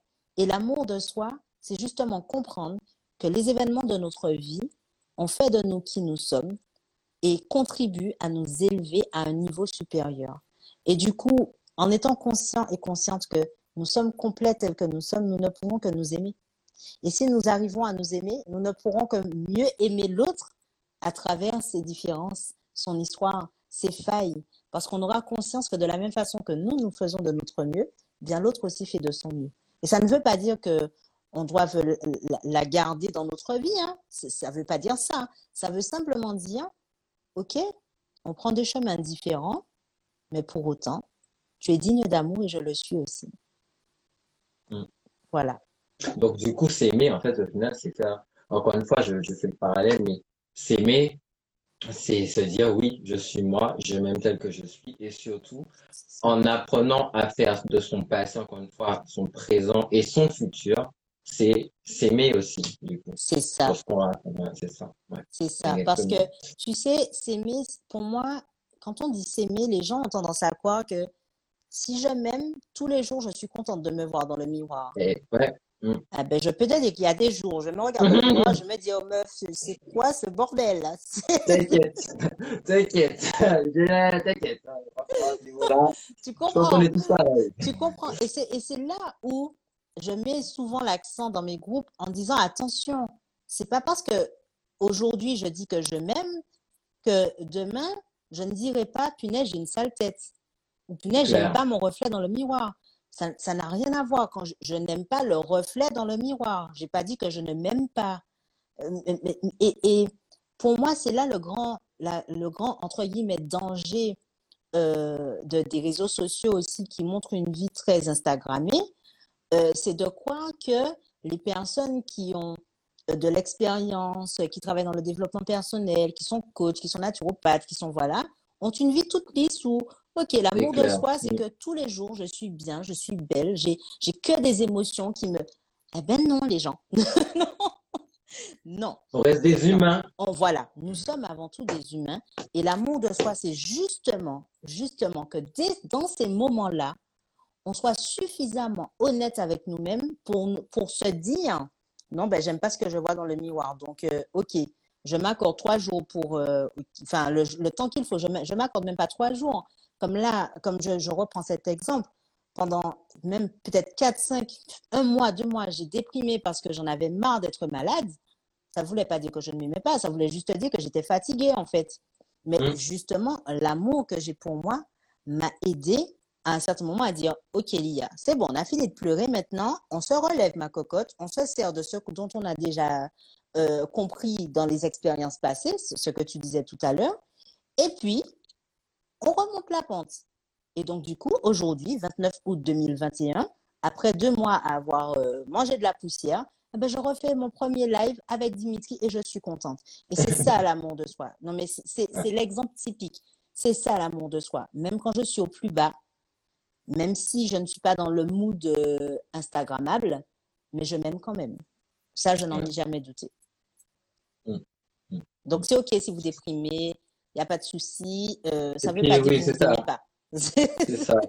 Nous sommes tous des humains et c'est très important que, ce que tu dis parce qu'encore une fois, on ne va pas tout le temps bien et c'est normal, c'est humain de ne pas aller bien tous les jours, d'être d'avoir des coups de mou, d'être fatigué. Enfin voilà, c'est la vie, ça fait partie de la vie et comme tu dis, ça ne veut pas dire que on ne s'aime pas, c'est juste que on a aussi voilà des, des moments down. Et, et, tu parlais des célébrités, des gens, etc. Mais n'oubliez pas que tous ces gens-là que vous admirez, ce sont aussi des humains et que, pas, comme vous, ils ont des choses difficiles à traverser, mm-hmm. euh, ils vivent des choses, des situations plus euh, difficiles, etc. Et que, encore une fois, on ne vous montre pas ce qu'on, on montre ce qu'on a envie de montrer par exemple sur les réseaux sociaux. Et on ne montre pas toute la vie non plus. Enfin, je pense que ça n'intéresse personne. Enfin, quand tu es sur tes toilettes, par exemple. Enfin, voilà, voilà. Donc, donc voilà. Et euh, la citation de la deuxième partie, pour finir cette deuxième partie, comme d'habitude, je fais une citation. Alors, je précise pour ceux qui regardent le live pour la première fois, peut-être.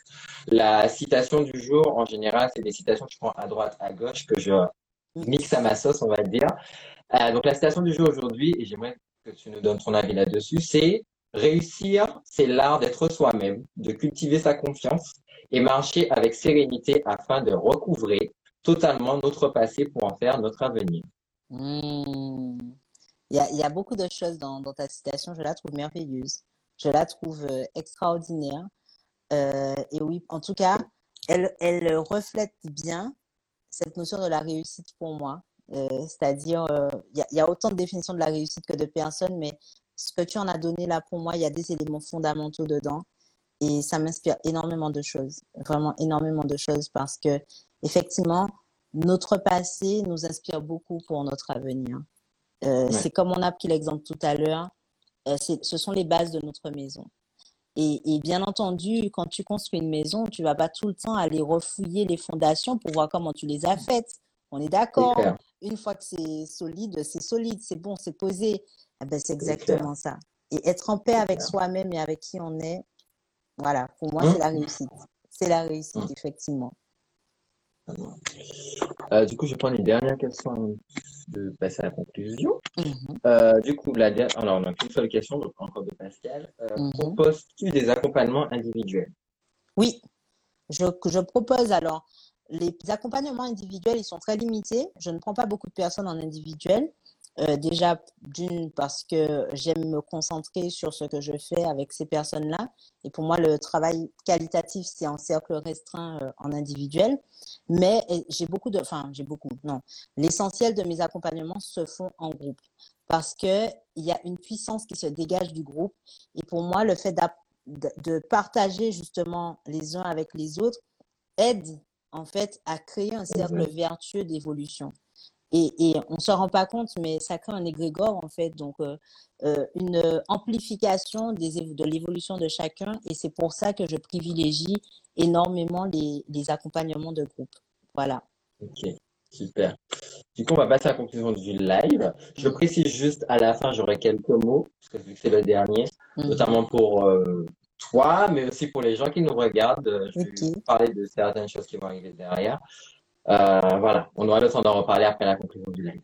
Euh, aujourd'hui, avec tout ce que tu as vécu, qu'est-ce que tu dirais à la toute petite?